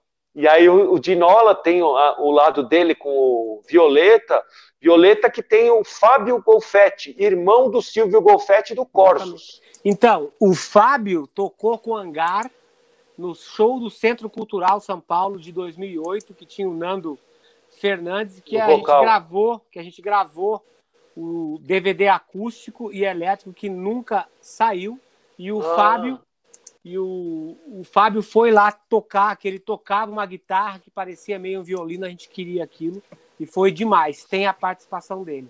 Mas não, dá pra... não foi nada. A gente, eu, eu tento ver o contato do Dinola. Acho que o Antônio Carlos Monteiro tem. E se não tiver, ser... tenho. Eu acho que ia ser legal fazer um, os bateristas do Chave do Sol. E aí trazer os três. É, isso é legal. legal. Aí já mistura mais o assunto. Batalha, eu quero saber o seguinte, puta. Ah. Tem mais um set aí, ô Gilson. Tinha que ser aquele baiano vagabundo, entendeu? Cara, se ele não falar a mesma coisa de sempre, eu vou ler. É. Cite cinco bandas da última década que chamaram sua atenção no Brasil e quais compostos musicais contribuíram para isso. Obrigado, ah, Thiago, por não falar é. o mesmo assunto de sempre. É. Mas pode responder só as cinco bandas, não precisa falar de cada uma, porque não, tá louco. Cinco dólares. Meu, isso é uma live. Isso é uma live. Meu, eu, eu, não consigo lembrar tudo que eu, que eu escutei de banda brasileira, porque tem tanto estilo diferente. E aí eu vou lembrando aí, sei lá, é, Venomous, Fúria Inc., Area 55, do pessoal que mora aí em Los Angeles, Silks 66, Matilha, é, puta, tem, eu falo eu, várias bandas que trabalharam comigo de hard rock, é, King of Bones, Wolfpire, é, puta, tem muita banda, meu. É, Boa. Muita, tá, muita. Tá não consigo tá lembrar ótimo. tudo. Meu. Fechou. Tá, valeu, obrigado, Thiago. Ó, Batalha, quero saber o seguinte: tem dois momentos que são importantes pra caralho na minha vida que envolve você. Ah. Que foi, tipo, o primeiro show do hangar que a gente fez em São Paulo. Que aí entra aquilo que você falou. Você nunca sabe quem vai estar na plateia. E nessa plateia estava o Marcos Cardoso, que tinha já ouvido falar das resenhas do baterista do hangar, que traz uma coisa nova, que o cara é super técnico e tal, naquela época, isso foi em 99. E aí o Marcos Cardoso foi até o Blackjack ver o show, e a, assim que acabou o show, ele chegou e me falou, cara, eu vou trazer um vocalista de fora para gravar um disco aqui, e eu gostaria muito de saber se você está interessado em gravar esse disco. Eu vou trazer você para São Paulo para você gravar, tal. E aí eu só fiquei, antes dele falar quem era, eu falei, não importa quem seja, eu quero. E aí, duas semanas depois, eu fiquei sabendo que ia ser o, o Paul. E é. aí a gente gravou o disco Nômade e aquilo foi um marco, né? Porque todo mundo queria saber quem eram os músicos brasileiros que tinham tocado com o grande ídolo da maioria da galera, né? Que era o Paul Diano. E aí nessa banda tava eu, Felipe Andreoli, é. que foi através dessa banda que eu indiquei ele para o Angra, que no primeiro momento o Felipe não quis. Eu falei, cara, você é louco, mas ele falou, não, do cara, karma? Exatamente. Do karma, não, porque, karma. É, tô muito focado no karma, tal, não é. sei o que. Eu falei, cara, mas, cara, pensa bem, meu, é o Angra, tal. Aí ele desligou o telefone. Acho que eles estavam para lançar, eu não sei se era o Live Now, Sim. mas ele estava muito envolvido, certo? Aí, cara, no dia seguinte, ele me ligou de novo falando, cara, eu pensei bem, pode passar meu telefone lá para eles tal. Aí o Kiko ligou para ele. Ele foi, a história que o Kiko me contou na época foi que ele foi na casa do Kiko, eles nem tocaram assim, eles, ele só pegou o baixo, fizeram uma jam assim de guitarra e baixo, o Kiko já viu que ele era bom pra caralho, e o Felipe sempre foi muito bom.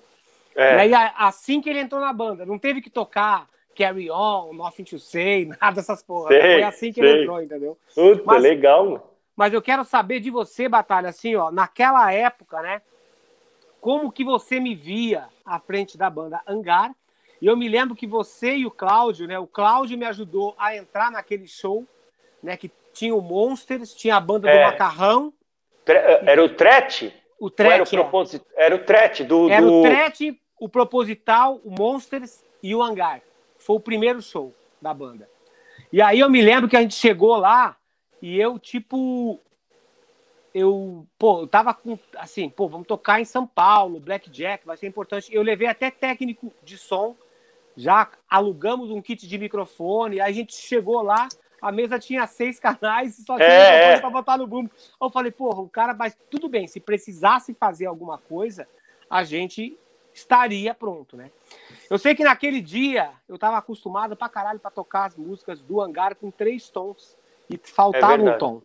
E aí o Batalha falou, né? O Batalha, porra, se ele se ficou sensibilizado. Falei, cara, eu preciso do terceiro tom. Sem o terceiro tom, todos os arranjos não vou ter e o tom vai ficar fora da posição, da configuração, tal. O Batalha foi até a casa dele e pegou um tom da tama dele, que era uma tama branca. Isso, aí, é isso mesmo. Rolou o show, foi importante pra caralho. Foi, pô, foi, foi meu primeiro show com o Hangar em São Paulo. Foi muito, foi muito importante. E Meu. aí, bicho, eu quero saber o seguinte: qual foi a tua visão como baterista daquele Aquiles que tocou naquele show? Então, é, eu gosto. Tem gente que fala esse tipo de coisa que você falou, porra, mas eu preciso disso. Tem cara que leva como se você estivesse fazendo frescura. É, sei. Uhum. Ah, puta fresco do caramba, não História consegue. História da minha vida. Aqui. História da minha Só que assim, eu sei que um batera, quando ele tem aquela configuração dele, e você coloca outra coisa na frente dele, ele vai conseguir tocar, mas ele não quer tocar daquele jeito. Porque ele fez de uma outra forma, ó, oh, o China tá aqui, não sei o que, aqui tem três é tons. Então eu fui lá e falei, meu, beleza, vamos vamos deixar do jeito que você quer, meu. Eu, eu sei tocar bateria, eu sei o que você tá falando. Cara, e a é gente foda. nem é. E a, e a gente era a banda de abertura. A gente é foi abertura. a primeira banda. Ou seja, o cara da banda de abertura enchendo o saco. E o Batalha saiu do Blackjack, foi na casa dele. Eu não sei o quão longe era a tua casa de lá, mas eu sei que você foi para casa e voltou com o Tom. E você salvou a minha vida. E eu quero saber, cara, eu quero. E eu sempre falo isso, né? Tipo, você e o Cláudio, vocês que me deram a chance, a primeira chance do hangar tocar ali ao vivo, que foi onde começou minha carreira através desse encontro com, com o Marcos Cardoso. Né? Eu quero saber o seguinte: você, como batera, quando você me viu tocar pela primeira é. vez, você, você pensou assim, meu, esse cara aí, ele, ele, ele pensa diferente, ele toca. É, eu pensei isso. Sério eu pensei mesmo? isso, porque eu pensei assim, eu pensei isso. Eu falei assim, porra, É, tanto que eu escutei isso de outras pessoas. Meu, se eu fosse fazer isso, não ia ser do jeito que ele tá fazendo. Aí falou, porra, olha, esse bateria é diferente, né, meu? Porque ele pensa de um outro jeito. Aí eu, eu pensei isso mesmo na hora. Ele faz de um jeito diferente. Puta, que legal, cara. Depois, Agora, uma, né? coisa que, uma coisa que você falou, que a gente que foi fazer a cobertura da, pela Road Crew do Wacken na Alemanha, que deu orgulho para todo mundo, foi quando a gente chegou, acabou o Wacken, a gente voltou, a gente passou em Hamburgo e depois em Frankfurt, que ia embarcar de Frankfurt. Uhum. A gente foi numa loja de disco, de metal, entrou lá, tinha uma porrada de propaganda do Nomad. A gente, é puta, olha que legal, meu, tá lotada a loja de Nomad. Que aí a gente falou, porra, é o Poldiano com os brasileiros, né, meu? Pra é. gente era uma puta novidade. É, alguém de fora com músico do Brasil. É. Então deu orgulho para todo mundo. Todo mundo que estava lá na época, quem foi junto, de excursão tal. Puta, olha que legal, os caras tiraram foto, tudo. Animal. Então, cara, e, e aquela vez, daquela turnê, foi a primeira vez que o Paul Diano veio pro Brasil, né? Para tocar. É. Então, cara, foi uma comoção. Eu me lembro que a gente tocou em todos os lugares, assim, lotados, né? E a gente tocar, e ele, o Paul tava cantando bem pra caralho. tava, tocou, tava. A gente tocou Prowler, tocamos Killers. Cara, só tocamos clássicos. Eu me lembro até, cara, tô arrepiado, assim, ó, de lembrar do estúdio Contato o Puta. Felipe começando o Remember Tomorrow no ensaio, cara. A primeira vez que a gente tocou a música com ele, assim. E eu, como fã do Iron Maiden, falei, cara, não acredito que isso tá acontecendo, cara. É o Paul Diano que tá aqui na minha E frente. eu gosto. Eu falei ah. dele outro dia que eu falei assim, ah, o pessoal. É, sei lá onde que eu falei, toda hora eu falo isso, que o pessoal meio larga. Eu falei no programa do Alexandre Grunheit, Hora do Arrombado, assista também, assista o RMH e assista o, a Hora do Arrombado no, no YouTube, é do Alexandre Grunheit, ele que fez a trilha do RMH, desculpa. E aí ele tem isso, falou, eu falei do carreira solo, desculpa, Não, beleza. do Paul Diano. Aham. Que o pessoal esquece, porra, esquece. não é só não, do Iron, é. meu, tem o Killers, tem um monte de banda legal, meu. Tem, tem foda. Vai aí, ô Gilson, acho que tem mais dois chats aí. E aí eu vou perguntar. Eu vou per... Eu já quero Achei. já que você. Vai lá. O Rodrigo Fará Live Percussion 790. Lembra do Infernal de Curitiba?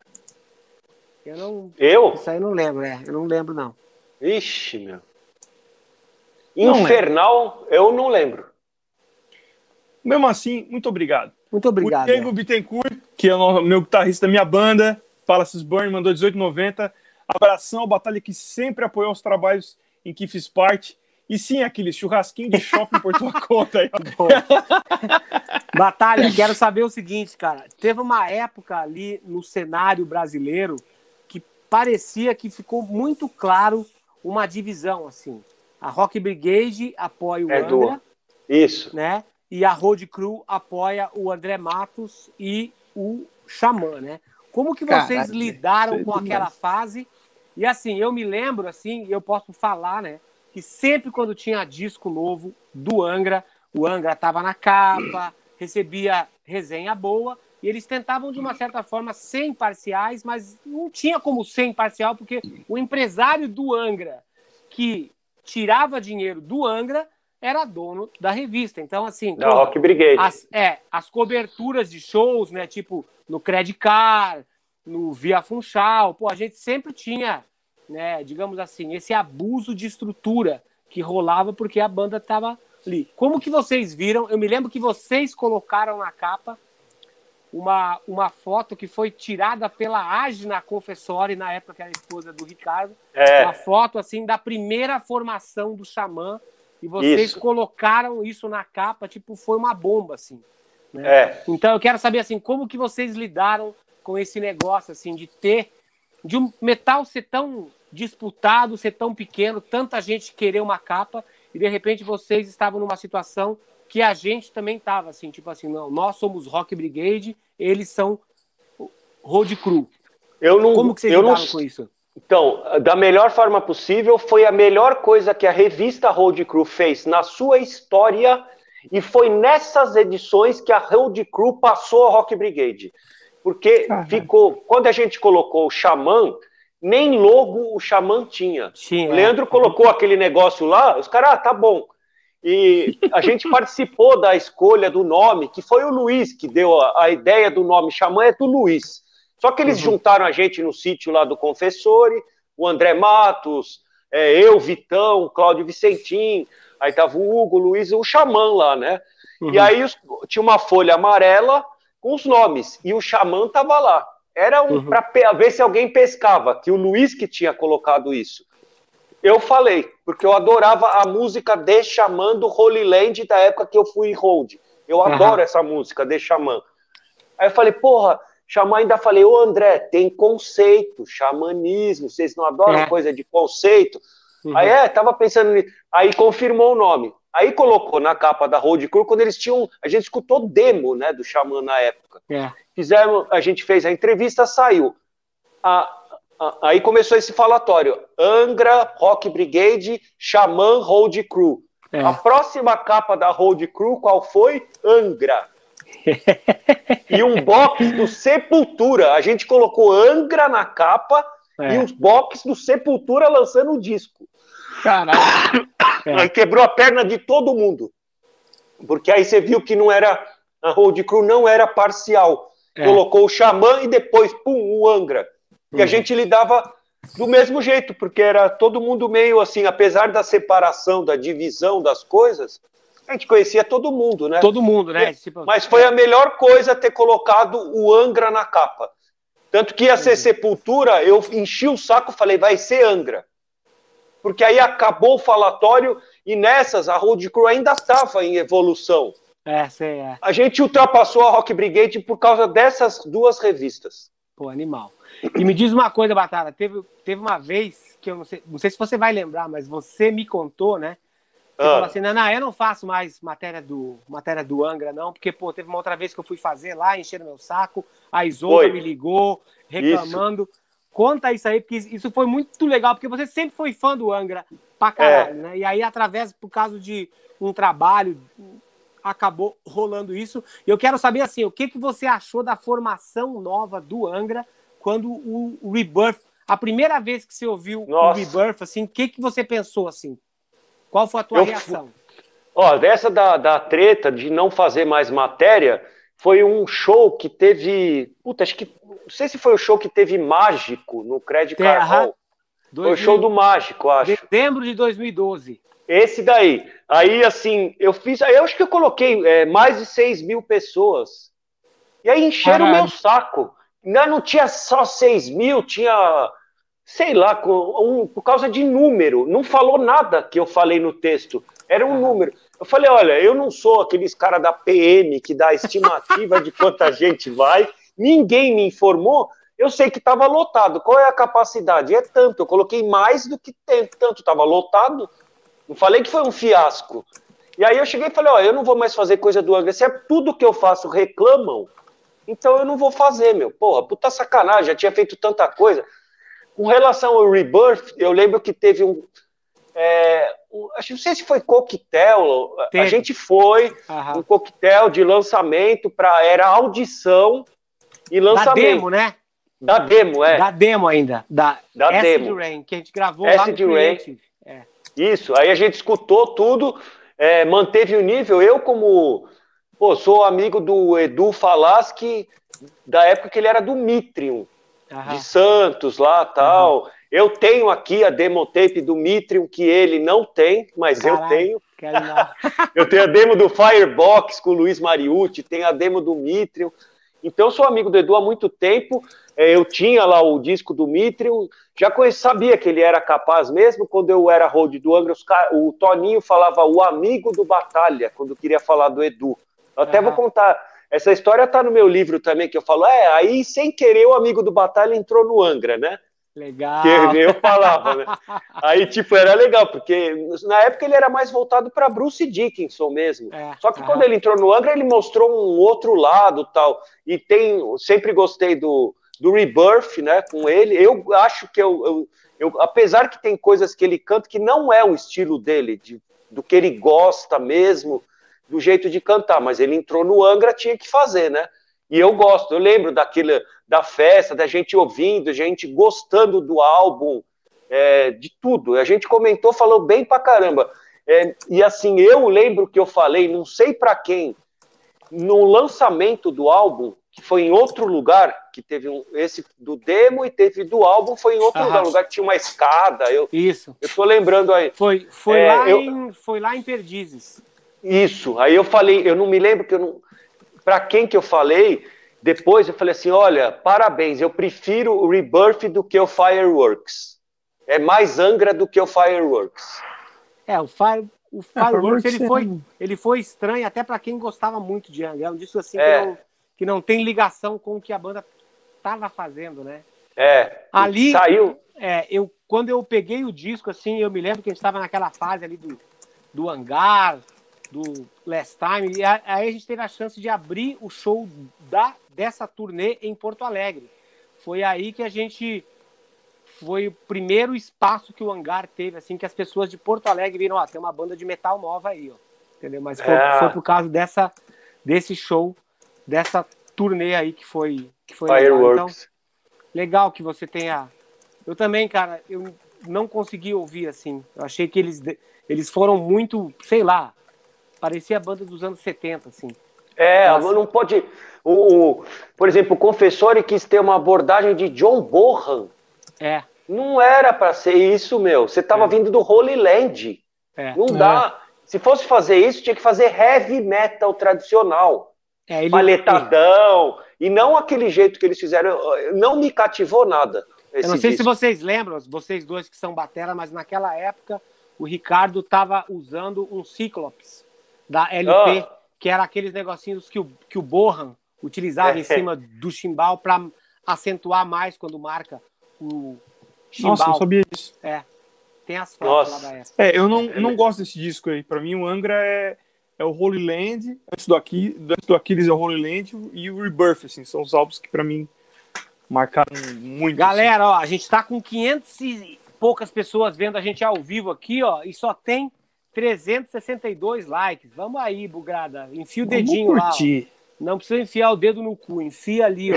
Uma curtidinha sem, ali. Sem choquito, sem choquito. Sem choquito. Vamos res, respeitar o Batalha.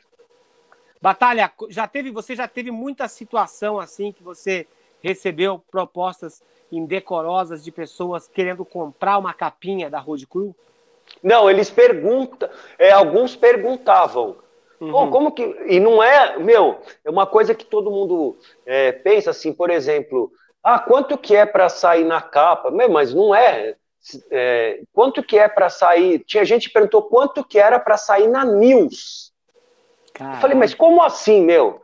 Que na, antigamente, lembra, tinha a seção Hold News, que era uhum. as, news. Hoje é o site que dá a notícia. Uhum. Antigamente era na, na revista. Eu falei, mas como assim? Você acha que news é pago? É, quanto que é? Eu falei, não é nada, manda a notícia aí que a gente coloca. Ah, não precisa pagar? E isso tem gente até hoje que acha que a resenha é paga. E aí eu falo assim, olha, a revista tem desde 96, né? Você imagina se, se eu recebesse é, dinheiro por todas as resenhas, matérias e news que eu fiz, eu ia andar de helicóptero, meu amigo. Eu ia andar de helicóptero.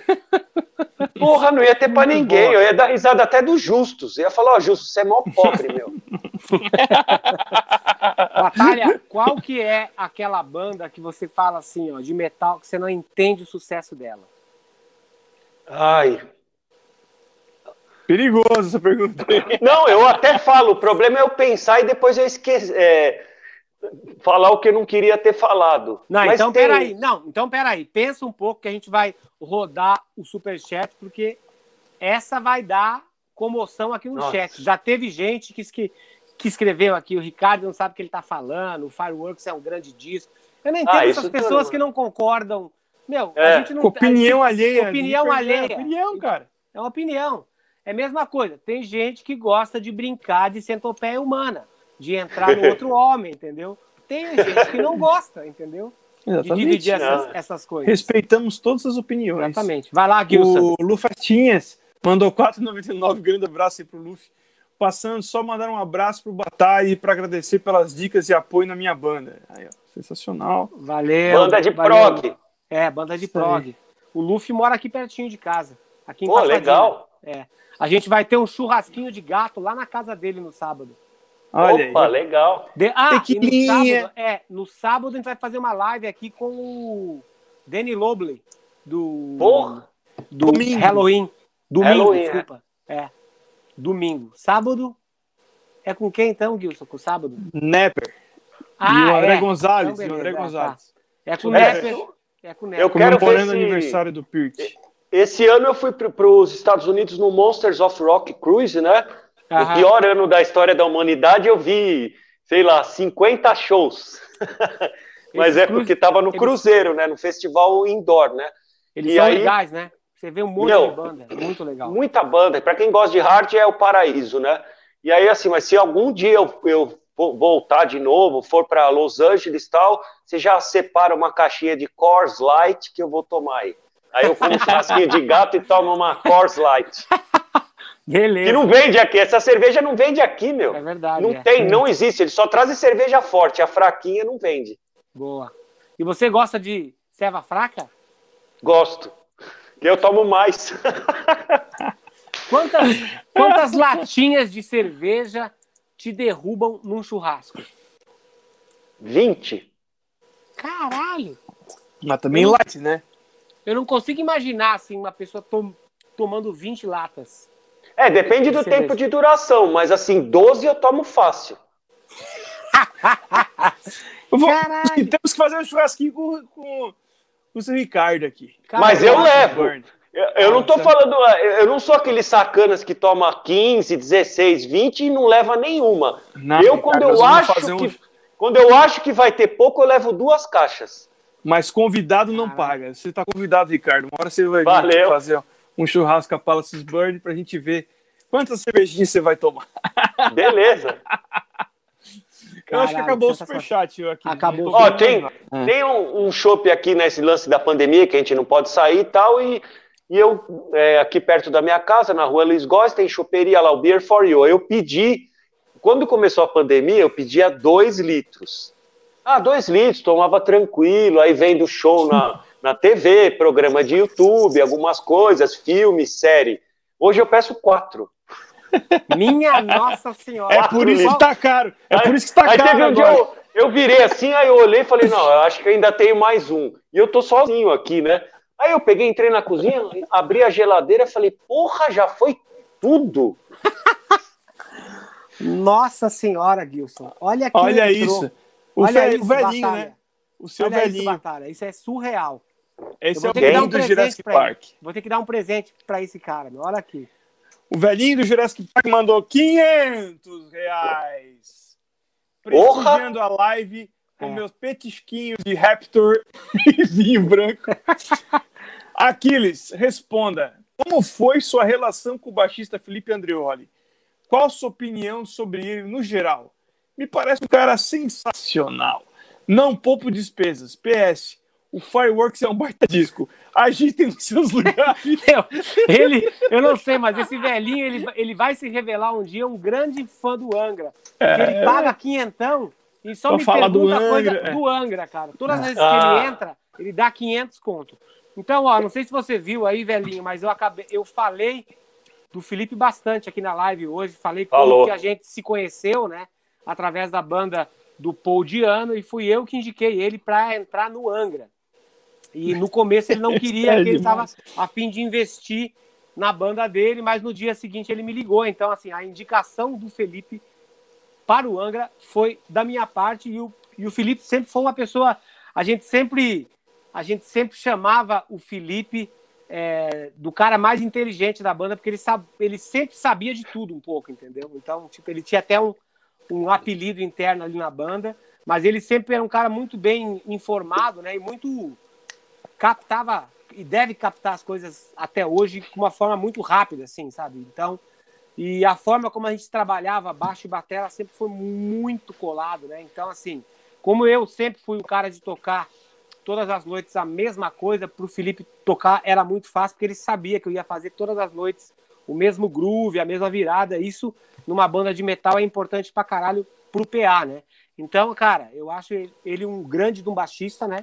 E a gente só teve é, todo o tempo que a gente teve na banda foi sempre muito bom, né, cara? Hora de fa fazer passeio, esse tipo de coisa, mas depois a gente se separou e a vida continuou para ambos. Mas sempre eu, meu, sim. Eu lembrei de uma coisa agora. É, eu assisti o Angra no Vaken. Ah, é, naquele show que eu é. postei inteiro. É, cara, é, meu. deixa eu te falar. Eu me lembro que você, eu encontrei você lá na, lá na parte da imprensa depois e você falou assim, pô, Aquiles, hoje me deu orgulho de ser brasileiro. Cara. É, Vocês subiram no mesmo. palco a uma da tarde, assim, um puta de um show, a banda tocando bem pra caralho, assim, cara, deu um orgulho, assim, ouvir aqueles Foi. bumbo estalando no PA, as guitarras, a voz do Edu rasgando. E eu postei esse show recentemente no início da pandemia, cara. E eu coloquei. Eu, eu, até, eu até me surpreendi com a qualidade da banda ao vivo. Tava um absurdo. Era tipo. Eu lembro mesmo. que tocou o, o Pretty Maids e aí foi o Angra. Um num palco grande e aí tem o Angra do outro lado. Meu, é. é assim, deu orgulho. Da mesma forma que quando a gente assistiu o Crisium tocando lá, até o Moisés com a camisa da Road Crew. Porra, Legal. a gente, puta, meu, viu tanta, assim, pô, ver o Angra, o Crisium, o Tuata, as bandas que tocaram, brasileiros, o Torture, Tret, que tocaram no, no Vakin, é muito legal quando rola isso, né, meu? É, muito legal, pô, tipo assim, quando, quando o Torture tava naquela fase em 2008 foi a foi a NEM que eu foi a NEM, foi o Vaken que eu fiz um workshop lá. Aí eu acompanhei Pô. a galera toda lá, fiquei na naquela comoção da caravana da Road Crew.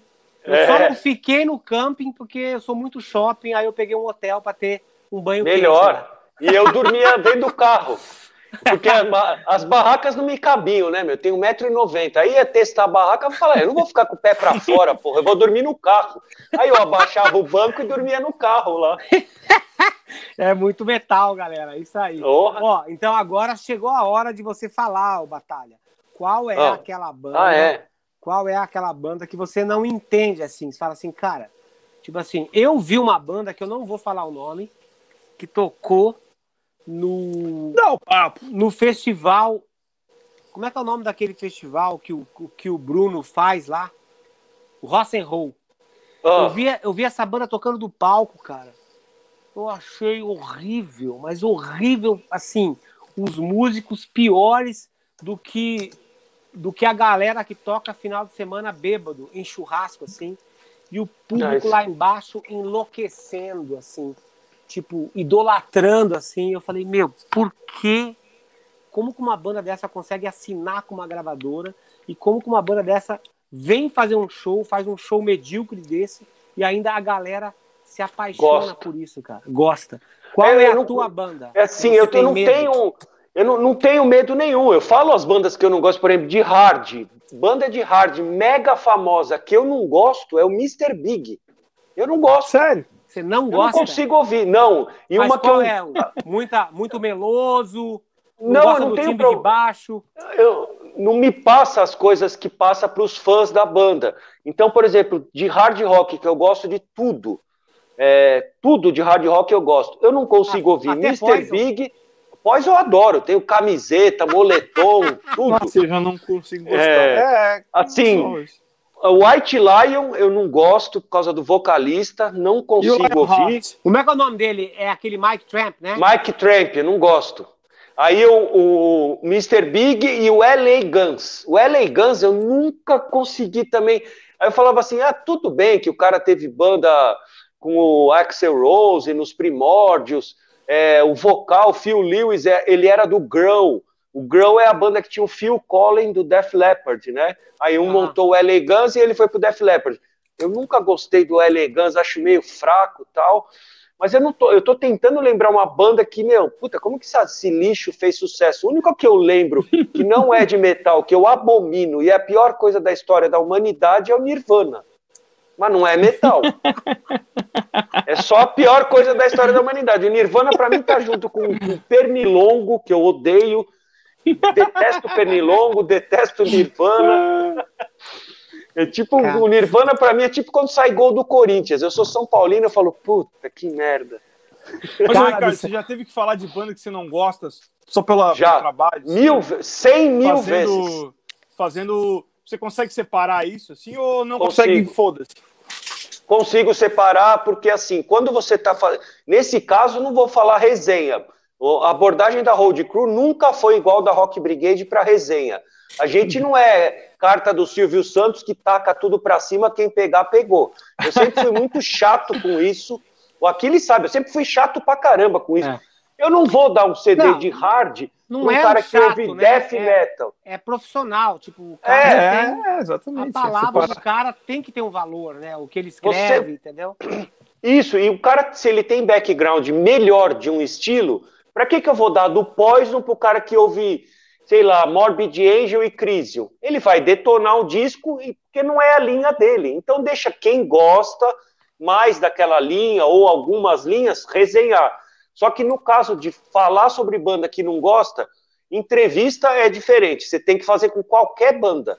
E isso você acostuma, gostando ou não. Uhum. Você está perguntando da banda. Tô... Pô, eu não gosto de Stratovarius, eu era amigo do sair com o Timo Tolkien. E aí? E ele perguntando qual música da minha banda você gosta. Eu, puta que pariu. que merda. Aí, graças o nome ao, dos discos, né? Aí, graças ao, a uma fita que o Eduardo Lucena do RMH me gravou, eu fiquei tentando lembrar assim. Isso foi lá na Grécia, quando era Road do Angra, que eu fui no, sair à noite no carro que tava o Timo Tolkien, né? Aí eu, We Hold the Key. Essa eu gosto. Ah, então você gosta das músicas mais cadenciadas? Eu falei, é, é, isso. isso. eu falei, é. Pelo, salvo pelo gongo, hein? Caralho. Nossa, mas eu fiquei, o cérebro ficou rodando. Mas respondendo o negócio de gostar ou não, de entrevista tem que fazer, com qualquer uma gostando Ô, ou Ricardo. não, e cobertura de show. Você tá num festival, não tem aquela de, porra, eu cobri na Zoom, Freedom Call, é, Êxodos, tudo no mesmo dia. Então não tem essa de não gosta. Você tem que. A cobertura de show é reportar o que você viu. Se o show foi um lixo, eu vi Iron Saver, foi horrível. Eu Iron falei. Saver, você viu por quê? O que você achou o, ruim? O, o, show sem graça nenhuma. Você falou assim, porra, eu prefiro ver um filme ruim do que essa banda ao vivo. Meu filme do Pelé. Mas você conhecia? Conhecia, lógico. É do Silk. Exatamente. Conhecia, é. do Pete é. Silk, tudo. Tanto que a gente foi, ele, eles tocaram cedo e a gente estava curioso, tá porque vendo? parecia que ele tinha. Ele, ele participou do começo do. De, ele teve banda com o Kai Hansen, né? no Kai começo. Hansen. É isso aí. E aí a gente tinha curiosidade de ver, né? O Iron Saber, tinha os discos saíam no Brasil. Meu, quando acabou, ficou todo mundo assim, puta que bosta. E isso acontece. É uma banda que eu odeio aí, ó. É, assisti três shows. Depois que eu vi os três shows, eu dei todos os CDs para o Leandro de Oliveira, que é o diagramador da Road Crew, diretor de arte. Sentenced. Uma bosta ao vivo. Ao uma vivo. bosta. Vocalista desafina o show inteirinho. Sabe que quando fica cantando com a mão no ouvido, assim? e depois dá, uma, dá tentando achar o tom e olha pro microfone. Só que eu assisti na Holanda na Itália e na Alemanha. Os três foi a mesma porcaria. O Batera, Aquiles, dá vontade de falar, para de fazer. Sabe quando conduz no ataque? Sei. Mas ele conduz no ataque o show inteirinho. O show inteiro. Fica meu, você fala, meu, que coisa chata, fica aquela abertura o tempo inteiro. Então essa banda eu não gostei mesmo. Isso eu só fiz no OSP porque o chefão pediu. Mas ah, não faz é... parte do meu estilo. Mas ele, mas ele gosta. É. Então, e, mas, mas não é, não é na, não é na, na música Nem inteira, tudo. né? É. é. Mas exatamente isso, ó. A gente tem mais alguns aqui, o superchats, o era isso que eu ia te perguntar sobre qual foi o pior show ao vivo que você já ah. viu. Mas eu queria saber também se você já encontrou algum artista de banda nacional fora do Brasil. Já. E o cara foi meio cuzão. Hum, que foi cuzão, não. não. Eu encontrei caras até dessa banda aqui, ó. Autograph. Assisti Legal. dois shows esse ano. O vocalista é brasileiro hoje em dia, do Autograph, é o Simon Daniels. e aí a gente foi é, lá no, no, Cruzeiro, né, no Monsters of Rock Cruise. Para mim foi muito legal que eu não acho que o Autograph é One Hit Wonder só por causa da Turn Up the Radio. Faz um puta show legal até hoje. Ela tá mais pesada porque tirou o teclado. E para mim deu uma emoção porque assim, eu não falava com o Simon Daniels é do Rio de Janeiro. Ele está nos Estados Unidos há milênios, muito tempo que ele mora aí. E assim, eu falava com ele pelo Facebook, entrevistava por tudo por contato de computador, né? Eu estava uhum. assistindo o show na, no palco da piscina do Monsters of Rock Cruise, aí acabou, acabou uma música ele fez assim, ó, Ricardo Batalha. Aí os caras tudo ah. olharam para mim, eu, caralho! Aí eu, valeu, pô, o cara me viu, ainda falou, né, meu? Pra mim foi legal pra caralho isso. Então, assim, eu não encontrei brasileiro que foi cuzão é, estando no exterior, é, na, tanto na Europa como nos Estados Unidos. É, nem encontrar e nem de entrevistar. Nenhum. Boa. Vai lá, Gilson. A gente tem mais uns dois superchats ali. E aí vamos para a finaleira, que é aquela pergunta que o Batalha vai ter que se, se desviar, assim. Esquiva? Vai ter, que, vai ter que esquivar agora. Esquivar. Não sei como está meu áudio aí, porque eu tive que carregar. Aí tá meio ruim. O Marcelo Chefe mandou. Não sou velho rico, mas é de coração. 363. Você, a tua, a tua voz virou do seu avatar. Tá pior que o Udo com tosse. Então lê aí, cara. Tá, então deixa eu ver quem é o próximo aqui. O, o René Ramires. Poison e Motley Crue sucks.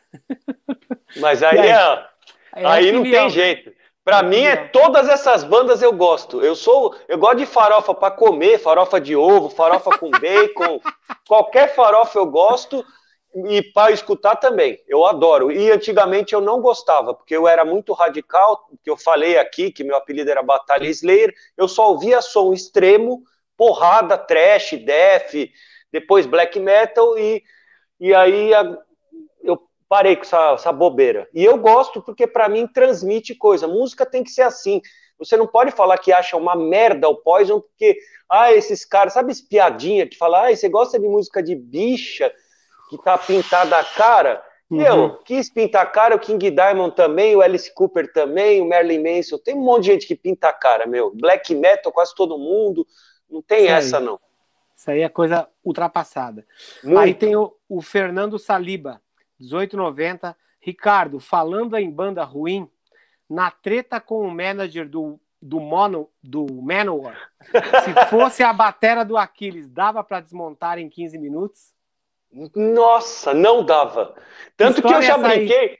Eu brinquei com Aquiles na, na. Puta, você até teve problema numa Expo Music que roubaram coisa sua. É, roubaram. Que tinha sua batera. É, a, a bateria exposta que tinha. O, a primeira vez que você botou o povo lá, eu tava na, na Expo Music que a Road Crew tinha stand, né? Uhum. E aí, eu até falei para você, eu falei, puta, ainda bem que eu não fui road do, é, do Angra, do Angra na sua época. Porque assim, não ia dar para desmontar em 15 minutos, mesmo com ajudante. É, a do Confessori não era uma bateria simples, com, com as peças é, básicas ela já tinha, ela tinha rom-tom-tom, não pode esquecer que o Angra tinha todas as percussões, é. É, tinha lá, meu, a bateria dele era grande também, só que não era do tamanho do Aquiles. É, assim, como aquele show do Monsters, é, puta, do Gods of Metal foi o último uhum. da turnê, Uhum. Quando você está no último show da turnê, meu, você desmonta o negócio, você nem percebe a velocidade que você faz as coisas. Você é não verdade. percebe mais. Já você tá, tá tão automático, né? Está tão no automático que não sei o que, não sei o que, não sei o que, blá, blá, blá, blá. E aí, tendo como é festival, tem stage hand. Stage hand é o cara que mais ajuda nessa hora, porque é. ele tira o que você desmontou. Então passa 15 minutos, acabou, desmontou tudo. Mas a sua é. eu acho que não ia, não ia dar tempo, não. Ia não. Dar, não ia dar tempo, não. Ó, o Trevor D aqui mandou 20 reais e o Adilar Teixeira 37,90. Obrigado. Batalha, é o seguinte, teve uma vez que eu te liguei, não, não me lembro em que situação que foi, e eu falei assim, ah, eu estava há pouco tempo em São Paulo. Eu pouco, ah. pouco, tempo em São Paulo, aí eu te liguei e falei, pô, Batalha, cara, onde que vocês vão aí, a galera da Road Crew tal, pô, vocês saem junto, você, o Cláudio, a galera. Sai. Mas, é, então, aí, aí você você falou bem assim, cara, a gente está numa fase estranha agora que a gente não está saindo junto, que a gente está trabalhando tanto, sabe, de, de tá tão estressante tal que a gente não está saindo junto. Você acha que esse esquema de você trabalhar sempre com a mesma pessoa é mais ou menos igual àquela banda que você tem e que você fala assim, Quando... assim, cara, tipo assim, ó, eu não não me divirto mais tanto quando, quanto antigamente, mas assim, o trabalho que a gente fez é uma coisa importante pra caralho, tem um propósito e é importante também para outras pessoas que estão fora da nossa relação. Então, assim, eu, eu continuo aqui pelo bem da nação, pelo esquema. Tipo assim, eu já, já tive amigos bateras, assim, que são de bandas grandes, que eles falam assim, cara, eu não aguento olhar e conversar com os caras da banda, mas eu não vou deixar esse lugar que eu fiquei 15 anos me fudendo pra, é. pra ele ser o que ele é hoje, para outro mané entrar aí, porque eu sei que os caras não me querem aqui, mas eu sou parte importante desse show, então agora eu quero também colher os louros, né, de tudo que foi plantado. Você acha que dentro do metal existe também essa mentalidade, assim, mais ou menos do que eu estou falando? Eu acho que existe sim. É, e depende do momento da vida de cada um, porque às vezes tem. É, pô, o cara. A gente tá falando de música, né? Então, às vezes, ele tá indo num negócio que eu não gosto mais daquele som. Uhum. Então, não tô ouvindo aquele tipo de som, não quero ir. É, ah, vou no show tal. Porra, eu tô afim de ir no manifesto que eu não quero ver nada. Na época, sei lá, o Felipe André, olha, todo sábado, sexta sábado eu encontrava com ele no manifesto. Uhum. E assim, a gente ia, não era para ver show, que nem, sei lá, Blackjack e tal, era para ver show também. A gente uhum. ia para beber, falar besteira, pegar mina, esse tipo de coisa. E aí, às vezes, pô, um vai fazer isso direto. Tomava absinto e ficava louco, é foda. Nossa senhora. Mas assim, é, dependendo do momento da vida. E teve época que a gente saía direto, em tudo quanto é lugar. O pessoal da revista, todos juntos. Todos juntos. É, saía todo mundo. Aí depois uma acontece, ou então um namora, aí não tá saindo, tá saindo com a namorada. Depois isso acontece, casa. Depois casa, acontece com banda. É, isso uhum. acontece igual com banda. Vai mudando assim o jeito das pessoas. E quando tem estresse lá dentro, que saem umas brigas, Antigamente a gente brigava muito lá dentro, né? Eu mesmo brigava. Pô, vai colocar essa bosta, isso daqui é muito melhor, mas brigava. Não era briguinha de falar, olha, Cláudio, esse CD aqui é mais legal que esse. Vamos colocar duas páginas para esse e uma para aquele. Uhum. Na... Não, era treta. Treta mesmo. E eu já falava, isso aqui é uma bosta, outro merece mais, mas ficava discutindo horas com o negócio. Aí vinha outro, você não acha isso também? Aí sabe que fica aquele negócio. Uhum. Aí chegava uma hora, não sei quem falava assim: Meu, para de brigar, que tem que trabalhar também. Vocês estão duas horas discutindo quem que vai sair com três páginas e outro com uma e ninguém fez nada. Ah, é. tem essa parte também. Tem, tem. Cara, a última pergunta, uma hora e 47 de live. Obrigado por tudo que você fez aqui hoje. Quero Opa. saber o seguinte: qual é o futuro de uma revista impressa nesse ah. mercado onde as pessoas não leem mais. É. Isso é triste, porque você vê que as pessoas não leem de coisa base, básica mínima. É, e aí, não tem aqueles memes que o cara coloca. Ó, oh, o evento, TV mal, Maldita, Aquiles Priester, Ricardo Batalha, 10 horas. Aí, primeira pergunta, que horas vai ser? Que horas vai ser? É. Aí você, puta não, merda. Cara, cara às vezes, tipo assim, ó, eu tô anunciando aula online, eu faço um flyer assim com pouca coisa, aulas atra através do Zoom, aulas individuais, informações, contato arroba Aí o cara Pronto. escreve assim no post, onde eu consigo mais informações sobre sobre Não, eu sei como que é. Ou então no Instagram, o cara vai lá e fala assim, quais são os valores pelo Instagram e não pelo e-mail. O cara sabe. É. Ou então muitas vezes teve gente que fala assim, cara, onde que eu encontro essa tua camiseta que você usou na live e tal? Cara, o primeiro lugar que vai ser, vai ser no site da pessoa. É, Deve lógico. ter uma seção mesh, sabe? Eu não sei, cara, as pessoas têm dificuldade, cara, é de... tudo... Mas assim, eu... Falando, então, é, é o jeito que está acontecendo ultimamente, que é tudo imediatista, né? Mas assim, a revista existia, ela é uma sobrevivente, só existe a Road Crew. Uma época é. atrás a gente tinha nove revistas de metal, de rock, é. de música tinha muita coisa. É, pande... Quando ia melhorar, sabe aquele. Eu estou me sentindo é, nos meus tempos de top fight, lutando, boxe. Caralho, tipo assim, foda. puta, agora eu dei o cruzado legal. Puta, o upper entrou. Só que aí você toma cinco golpes, vai para as cordas, é a gente. Porque a hora Caralho. que ia melhorar para eu. Abril pediu recuperação judicial, eles que estão na mão, é, distribuidora está na mão deles é monopólio, você não pode fugir dos caras, senão você faz independente, aí paga mais. Aí, o gráfica que fazia a revista, duas faliram, aí você Nossa. tem que procurar outra, aí você não conhece, não conhece o cara do papel, aí não sei quem, aí entrou a pandemia, acabou o show, você perdeu uma revista de anúncio, todos os shows que iam anunciar caíram, caíram. ficou sem anúncio, você não pode lançar revista, nem paga. Então, assim, tem muitos problemas que aconteceram. A Road Crew, ela é, agora está com a periodicidade um pouco maior, porque não dava para manter aquilo, o pessoal não estava nem indo na banca. Eu é, falava assim, pessoal, vocês estão reclamando, não está chegando na minha casa, não, che não, minha casa não, não está chegando na minha cidade, na minha banca não tem. Aí eu falava lá para abril, maio, você pediu pizza, CD, DVD, é. camiseta, é é, cerveja, supermercado, tudo você pediu. Você só não pode pedir a road crew. É, Pô, é, entra é lá, tem o site, tem o formulário, tem o telefone, tem tudo para o cara pedir a revista e receber na casa dele. Ele pode pedir tudo, menos a road crew. é isso aí. Aí assim, a gente está a gente tá trabalhando, a gente está trabalhando, mas é, eu posso falar que é sobrevivente. E a gente é igual você escreve sempre. É persistência, é, que você escreve resiliência, isso aí faz parte da gente também, meu. É, se for para cair, vai cair sem tomar nocaute, meu. Eu, Exatamente. É, tomamos porrada pra caramba, mas, meu, ainda funciona aqui, viu? Sim, é. Então, isso que é legal, porque, cara, tipo assim, vocês são os, os, os verdadeiros guerreiros do metal que lançam revista numa época que ninguém lê. É. O é, pessoal. Cara... Olha, uma coisa que foi muito legal nessa época que eu eh, até deu um negócio assim quando o Cláudio contou que o número de assinaturas é, triplicou e pedido online, o site saiu do ar um dia de pedido online, Nossa, quando saiu não sei que edição.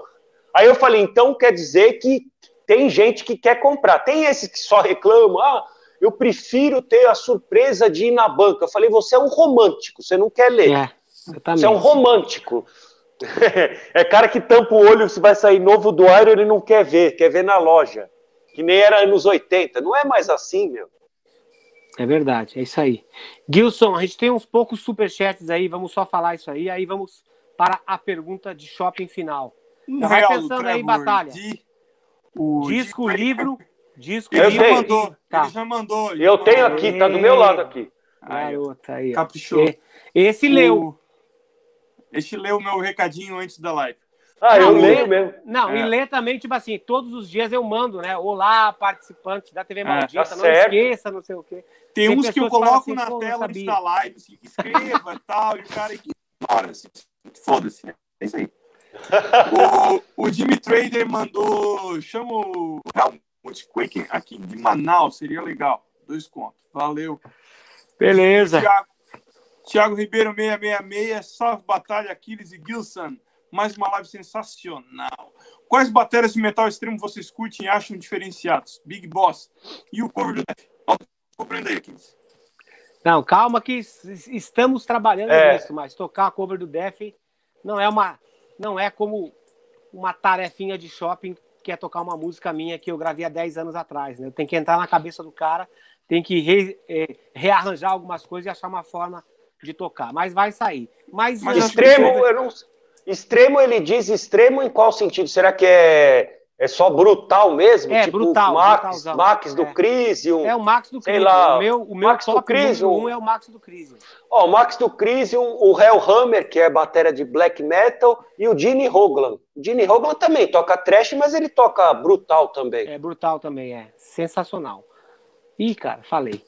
Eu tava tentando fazer uma live sem falar sensacional, pô. É, eu já. Quem, o negócio que eu tô com raiva de falar no ah. RMH, que quando eu assisto o que eu falei, eu tô falando um negócio, não sei o que, não sei o que, inclusive. Aí toda hora eu, puta, só fala essa porra de inclusive. Já, já. Vira marca, já, vira eu, marca. Eu, já, eu já tenho recebido muitos memes assim. Só uma foto minha, eu falando, escrito assim, sensacional. Já, já, já fudeu. E olha, pra quem não sabe. Lá no pra quem não, é, pra quem não sabe, procura aí no YouTube aí, tem um, tem um, tem uma versão minha pra música Symbolic do Def, que hum. foi gravada há 10 anos atrás, que é muito legal, saiu no meu que DVD. É sensacional. Que é sensacional. Symbolic, O Gene Hoglan fala que ele exagerou. Eu já entrevistei o É, aham, é isso. The Atom Clock, lá que ele fala, é, Aham. o batera do relógio, né? O Gene É. Hoglan, que era do Dark Angel. Isso. É, ele fala, ele falou pelo menos pra mim que ele, ele lançou um DVD, essas coisas, né? Ele falou que ele acha que ele exagerou no Symbolic. Ele falou, eu se eu fosse gravar hoje não ia ser daquele jeito não. E o que me chamou a atenção na época que saiu o Symbolic é que teve uma entrevista na Modern Drummer americana e a parte que eu entendi, assim, isso foi em 95, 90, foi no 95, ele falou assim, eu peguei tudo que o Jim Castronovo tinha feito naqueles discos de guitarrista e toquei mais rápido. Aí me interessou. Puta, Aí é. eu fui ouvir. E, cara, quando eu comecei a ouvir Def, eu não aguentava a voz do Chuck.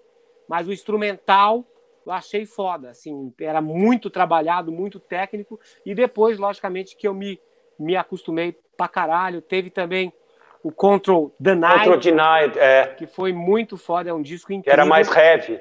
É, que teve uma vez que eu cheguei numa loja na na eu não sei se ainda tem, né? Mas me, me falaram que muitas lojas na galeria do rock ia ia fechar. E É, aí eu peguei, cheguei lá e eu falei, ó, eu queria o CD dessa banda aqui, ó. Aí ela falou assim, Control Danny Age. Pera aí que eu vou ver se tem. Danny Age, é isso aí, histórias do metal. Então é isso aí, Batalha. Obrigado, cara. Quase duas horas de live, papo Legal. sensacional. Putz, aí, ó. De novo. é. Mas Eu eu vou tava, trazer- é, é, Faz um meme Ó, duplo é, assim, o, é, a tua tudo cara sensacional. sensacional e o meu inclusive. Inclusive, é. É, Então, eu tenho que, eu tenho que trazer, inclusive, eu tenho que chamar É. o Vitão Bonesso para fazer Nossa. aqui também. Porque vai ele também toca batera, né? É, ele É. toca batera, assim como o Batalha, né? Também, que tem essa ligação com batera. A gente não deixa guitarrista entrar aqui, viu, Batalha? A gente tem um probleminha de shopping com guitarristas, assim. Puta. Guitarristas, não. É.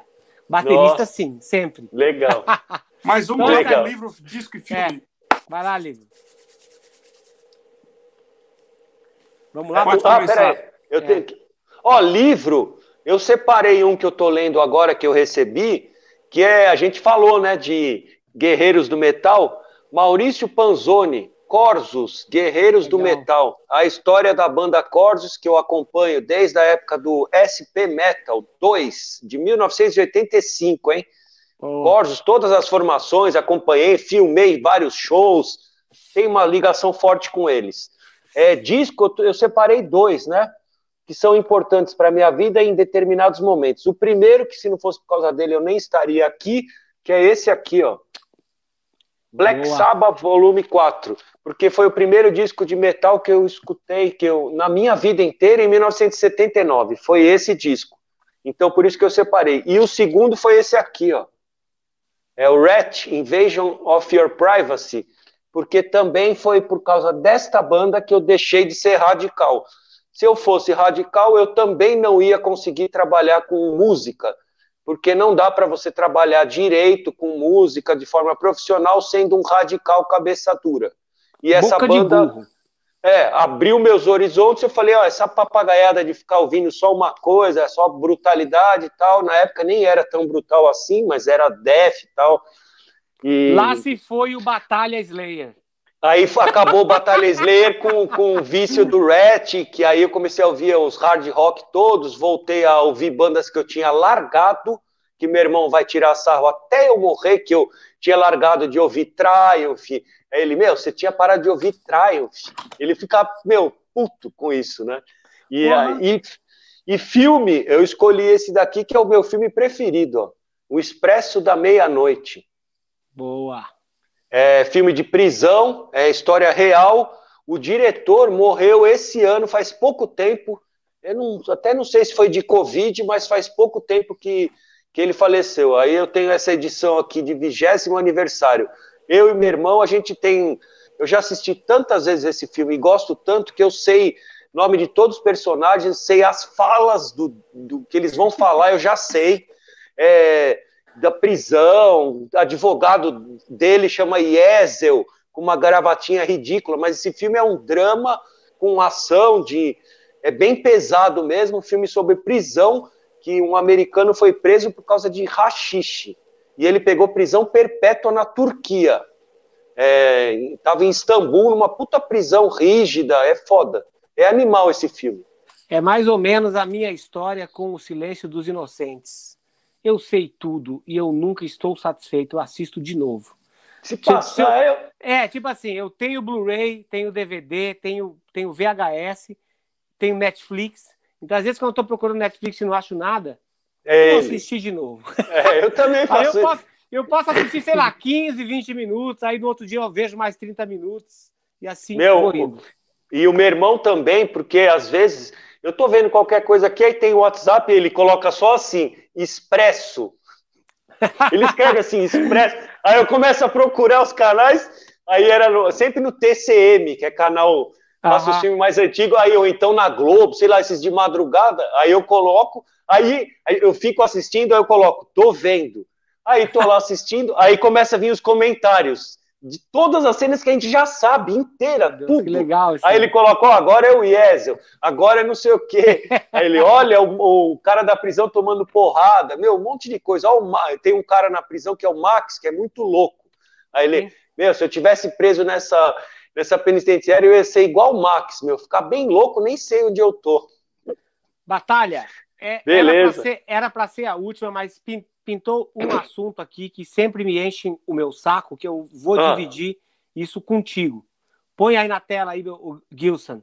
O Thiago Ribeiro mandou 666, 6.66 e falou o seguinte: Batalha, fala um pouco sobre o André Matos como exemplo de Ah. profissional dentro do mercado musical.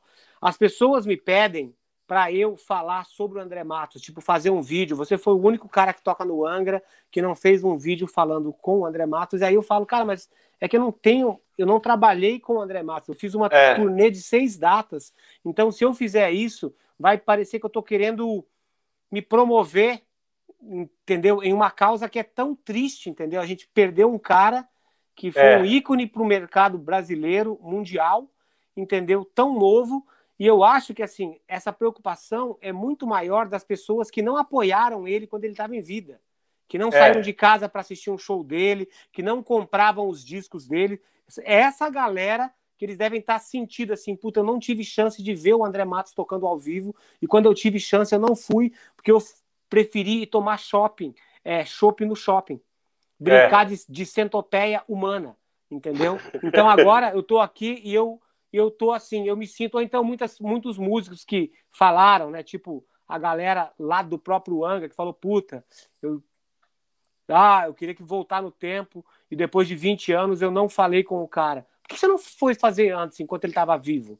Agora, a impressão que eu tenho é que o brasileiro espera a pessoa morrer para va valorizar o trabalho dele. Por que não valorizar as pessoas enquanto elas estão em vida, batalha? É, é isso mesmo. Eu também sou dessa, sou partidária disso, é, meu, valorizar sempre quem merece ser valorizado, é sempre. Então, assim, eu tive contato direto com o André Matos, é, fora de, de ter sido hold do Angra, é, filmei show do Viper, primeiro show do, o show de lançamento do primeiro disco do Viper, eu filmei, aquele show da tocha lá, do Ah. Colégio Rio Branco, eu filmei, é, tem um contato assim, como ele era muito profissional na coisa, ele queria as coisas certas. É, tinha aquele negócio da gente falar, pô, o cara quer as coisas certas, às vezes ele é o chato. Não é que é o chato, o, o cara quer as coisas certas. Tinha as manias dele, lógico, todo mundo tem. É, mas assim, meu, ele é. O cara é mega talentoso. E aquilo que eu falei do inglês, meu, você ia. Show do Angra na França, francês, Alemanha, alemão, É, Argentina, falava espanhol, é, sei lá, é, tinha tudo isso. Grécia, me escreve aí que eu vou aprender algumas palavras. Aí das cartolinas lá com o jeito de É. falar para ele poder falar alguma coisa. E assim, presença de palco, o talento dele de cantar, de tocar piano, teclado, de compor, é, de tocar aquela flautinha, teclado nos acústicos do Angra, que ele se divertia pra caramba quando tinha acústico. Eu É. até enchi o saco dos caras, "Ó, vocês fazem pouco isso aqui, é legal pra cacete esse show acústico. Então, assim, tinha um contato direto. É, coisa de futebol, que ele enchia o saco que era corintiano, sou São Paulino, Uhum. o Luiz é São Paulino, então tinha essas coisas, né? Mas assim, meu, e assim, eu posso afirmar que a revista mais difícil, Road Crew, a edição mais difícil que eu fiz na minha vida, desde 96, foi a edição especial depois que o André Matos faleceu. Foda. Porque assim, tudo que tudo que vem de texto, pegar os depoimentos do pessoal tal, eu que reviso, eu que edito para mandar para montar, né? Só que nessa, além disso, além de ir atrás do pessoal, de conversar, relembrar a história, eu estava é, editando os textos, buscando foto, então eu ficava vendo aquelas fotos, eu lembrava da época, pegava outra foto, lembrava da época. Então, assim, foi a mais difícil de todas. É, misto de emoção, de tipo, assim, aquela sensação de falar assim, pô, mas ele merece isso aqui, meu, ele, a gente tem que fazer. Sei lá, a gente fez para o Leme, para o Dil, tem que fazer para o André Matos melhor do que foi feito aquela. E aí um dia o Daniel Matos, que é o irmão dele, que também é músico, é, ele toca covers é, num bar aqui perto, na rua do bar que eu peço o chopp, lá que eu tomo uns 4 litros. Tem um bar lá, o Confraria, e aí ele toca lá às vezes. Aí um dia que estava lá, ele falou assim: ah, preciso te falar uma coisa, Batalha. Parabéns. Eu comprei essa edição, eu estava em Minas Gerais, eu fui na banca, comprei, eu li ela inteira, eu, eu senti que vocês fizeram essa é, revista com uma homenagem é, à carga que está feita aquela a, a revista inteira não é uma revista de tipo, ah, ah, solta aquilo lá, vai, morreu, vai vender, de, de, sabe, de cara que só vê o lado comercial. É, ele sentiu uhum. o que a gente sentiu fazendo mesmo que é uma homenagem para o cara que merecia. Pô, e vocês, vocês eram as pessoas certas para fazer isso, porque vocês conviveram muito. E você e o, e o Claudinho, quando vocês começaram a revista, vocês começaram porque vocês eram fã de metal. Não tinha nada é. a ver com o lado comercial. E eu me lembro da paixão que vocês tinham quando vocês estavam para fechar a edição. Pô, essa capa ficou foda. Pô, você viu as inter... É. Sabe? Era tipo um, um, disco que vocês lançavam e vocês se orgulhavam daquilo. É. Pô, olha esse refrão, sabe? Então eu sempre percebi isso e, eu, e, é, e é por isso que eu sabia que vocês iriam ir longe, cara, porque não era só o mercado que vocês buscavam, vocês buscavam a qualidade no trabalho, é. e é por isso que vocês são os únicos que ainda estão com a bandeira do metal e eu, como é. metaleiro, que, fa... que ganho a minha vida e que devo tudo ao metal, eu só tenho a agradecer você, Valeu. Cláudio, e o Ayrton, a Vera, é. né, a Cíntia, a família toda lá. Diniz lá. Pô, valeu. Toda, tá? Obrigado por tudo que você feito. Valeu mesmo. Só, só para completar do André Matos, a gente vai ter a live dele, né? E que vai ser com a banda solo tal, para encerrar o ciclo da banda solo, e depois, o ano que vem, o aguardado filme, documentário que está sendo feito, né, do maestro. Isso daí vai ser demais também, porque vai contar outro lado da vida dele, não só o que a gente conhece como o André Matos do Angra, do Xamão, de carreira solo do Viper. Vai ser bem completo o trabalho deles mesmo. Tiago Mauro, Anderson Thiago Bellini, Mauro, é. Renato Viliegas, eles que estão trabalhando no documentário, e pode aguardar que, da mesma forma que a gente fez a Road Crew, uma homenagem decente que ele merecia, que foi feita rápido, a gente atrasou, mas meu, fez tudo que ele merecia. Esse documentário vai ser da mesma forma e todos os fãs, fãs mesmo, do André Matos, das bandas que ele participou, vão adorar. Eu quero fazer uma pergunta para a enquete da galera que está em casa aqui agora. O Nani Nani Nani, o homem enganador, o verdadeiro Thiago Mauro, você sabia, né? Que esse é o apelido dele, né? Nani, Nani, Nani, o homem enganador. É o Thiago Mauro, ele que deu origem a essa série. Ele me Nossa. perguntou se eu não gostaria de, de fazer uma live com os produtores do, desse documentário aí, né? E eu falei, cara, não sei, porque a gente está sempre fazendo coisa de mais voltado para batera, né? Então quero perguntar para a Bugrada, que está em casa, se vocês gostariam de uma live, já que o Batalha está falando agora, faz um pouco mais de sentido, né? Porque o assunto já chegou até aqui. O que, que, vocês acham de uma live com os produtores desse documentário, só para a gente falar e relembrar a obra do, do ídolo André Matos? O que, que, vocês acham aí? Vocês que estão de casa, vocês mandem aí. E agora, Batalha, só quero te agradecer muito Opa, pelo valeu. seu tempo para duas horas de papo incrível. Obrigado. E agora só o seu boa noite. Boa noite, Gilson. Amanhã não tem live. Amanhã é dia de petisquinho e aula. Aula pra caralho, muita aula. E sábado também. Sábado a gente se vê aqui, então, lá live às, às seis da tarde, né, Gilson? Falando, relembrando a vida do Neil Peart. Vamos falar com Pô. quatro especialistas. Três e meio. Eu sou metade, mas o Gilson, o Nereu É, o Nereu. é, e o, e o André são pessoas que entendem muito da história da história do Neil Peart e eu vou estar aqui aprendendo e me motivando junto com eles. Então, agora é contigo, Batalha. Uma boa noite para toda essa bugrada. A gente continua com 500 pessoas quase vendo a gente. Eu quero te agradecer por todo todo o seu tempo aí, essas duas Ah, horas. valeu. aí. pelo Obrigado, seu tempo. Aquiles. Valeu, Aquiles. Obrigado pela oportunidade. A gente lembrou várias histórias antigas, falamos de bastante assunto, assim, bem variado tudo. Valeu, Gilson. Boa banda sua, tô ligado. Eu confundi com a banda da- dos caras de Minas, mas, meu, tô ligado. Vai vingar isso daí também.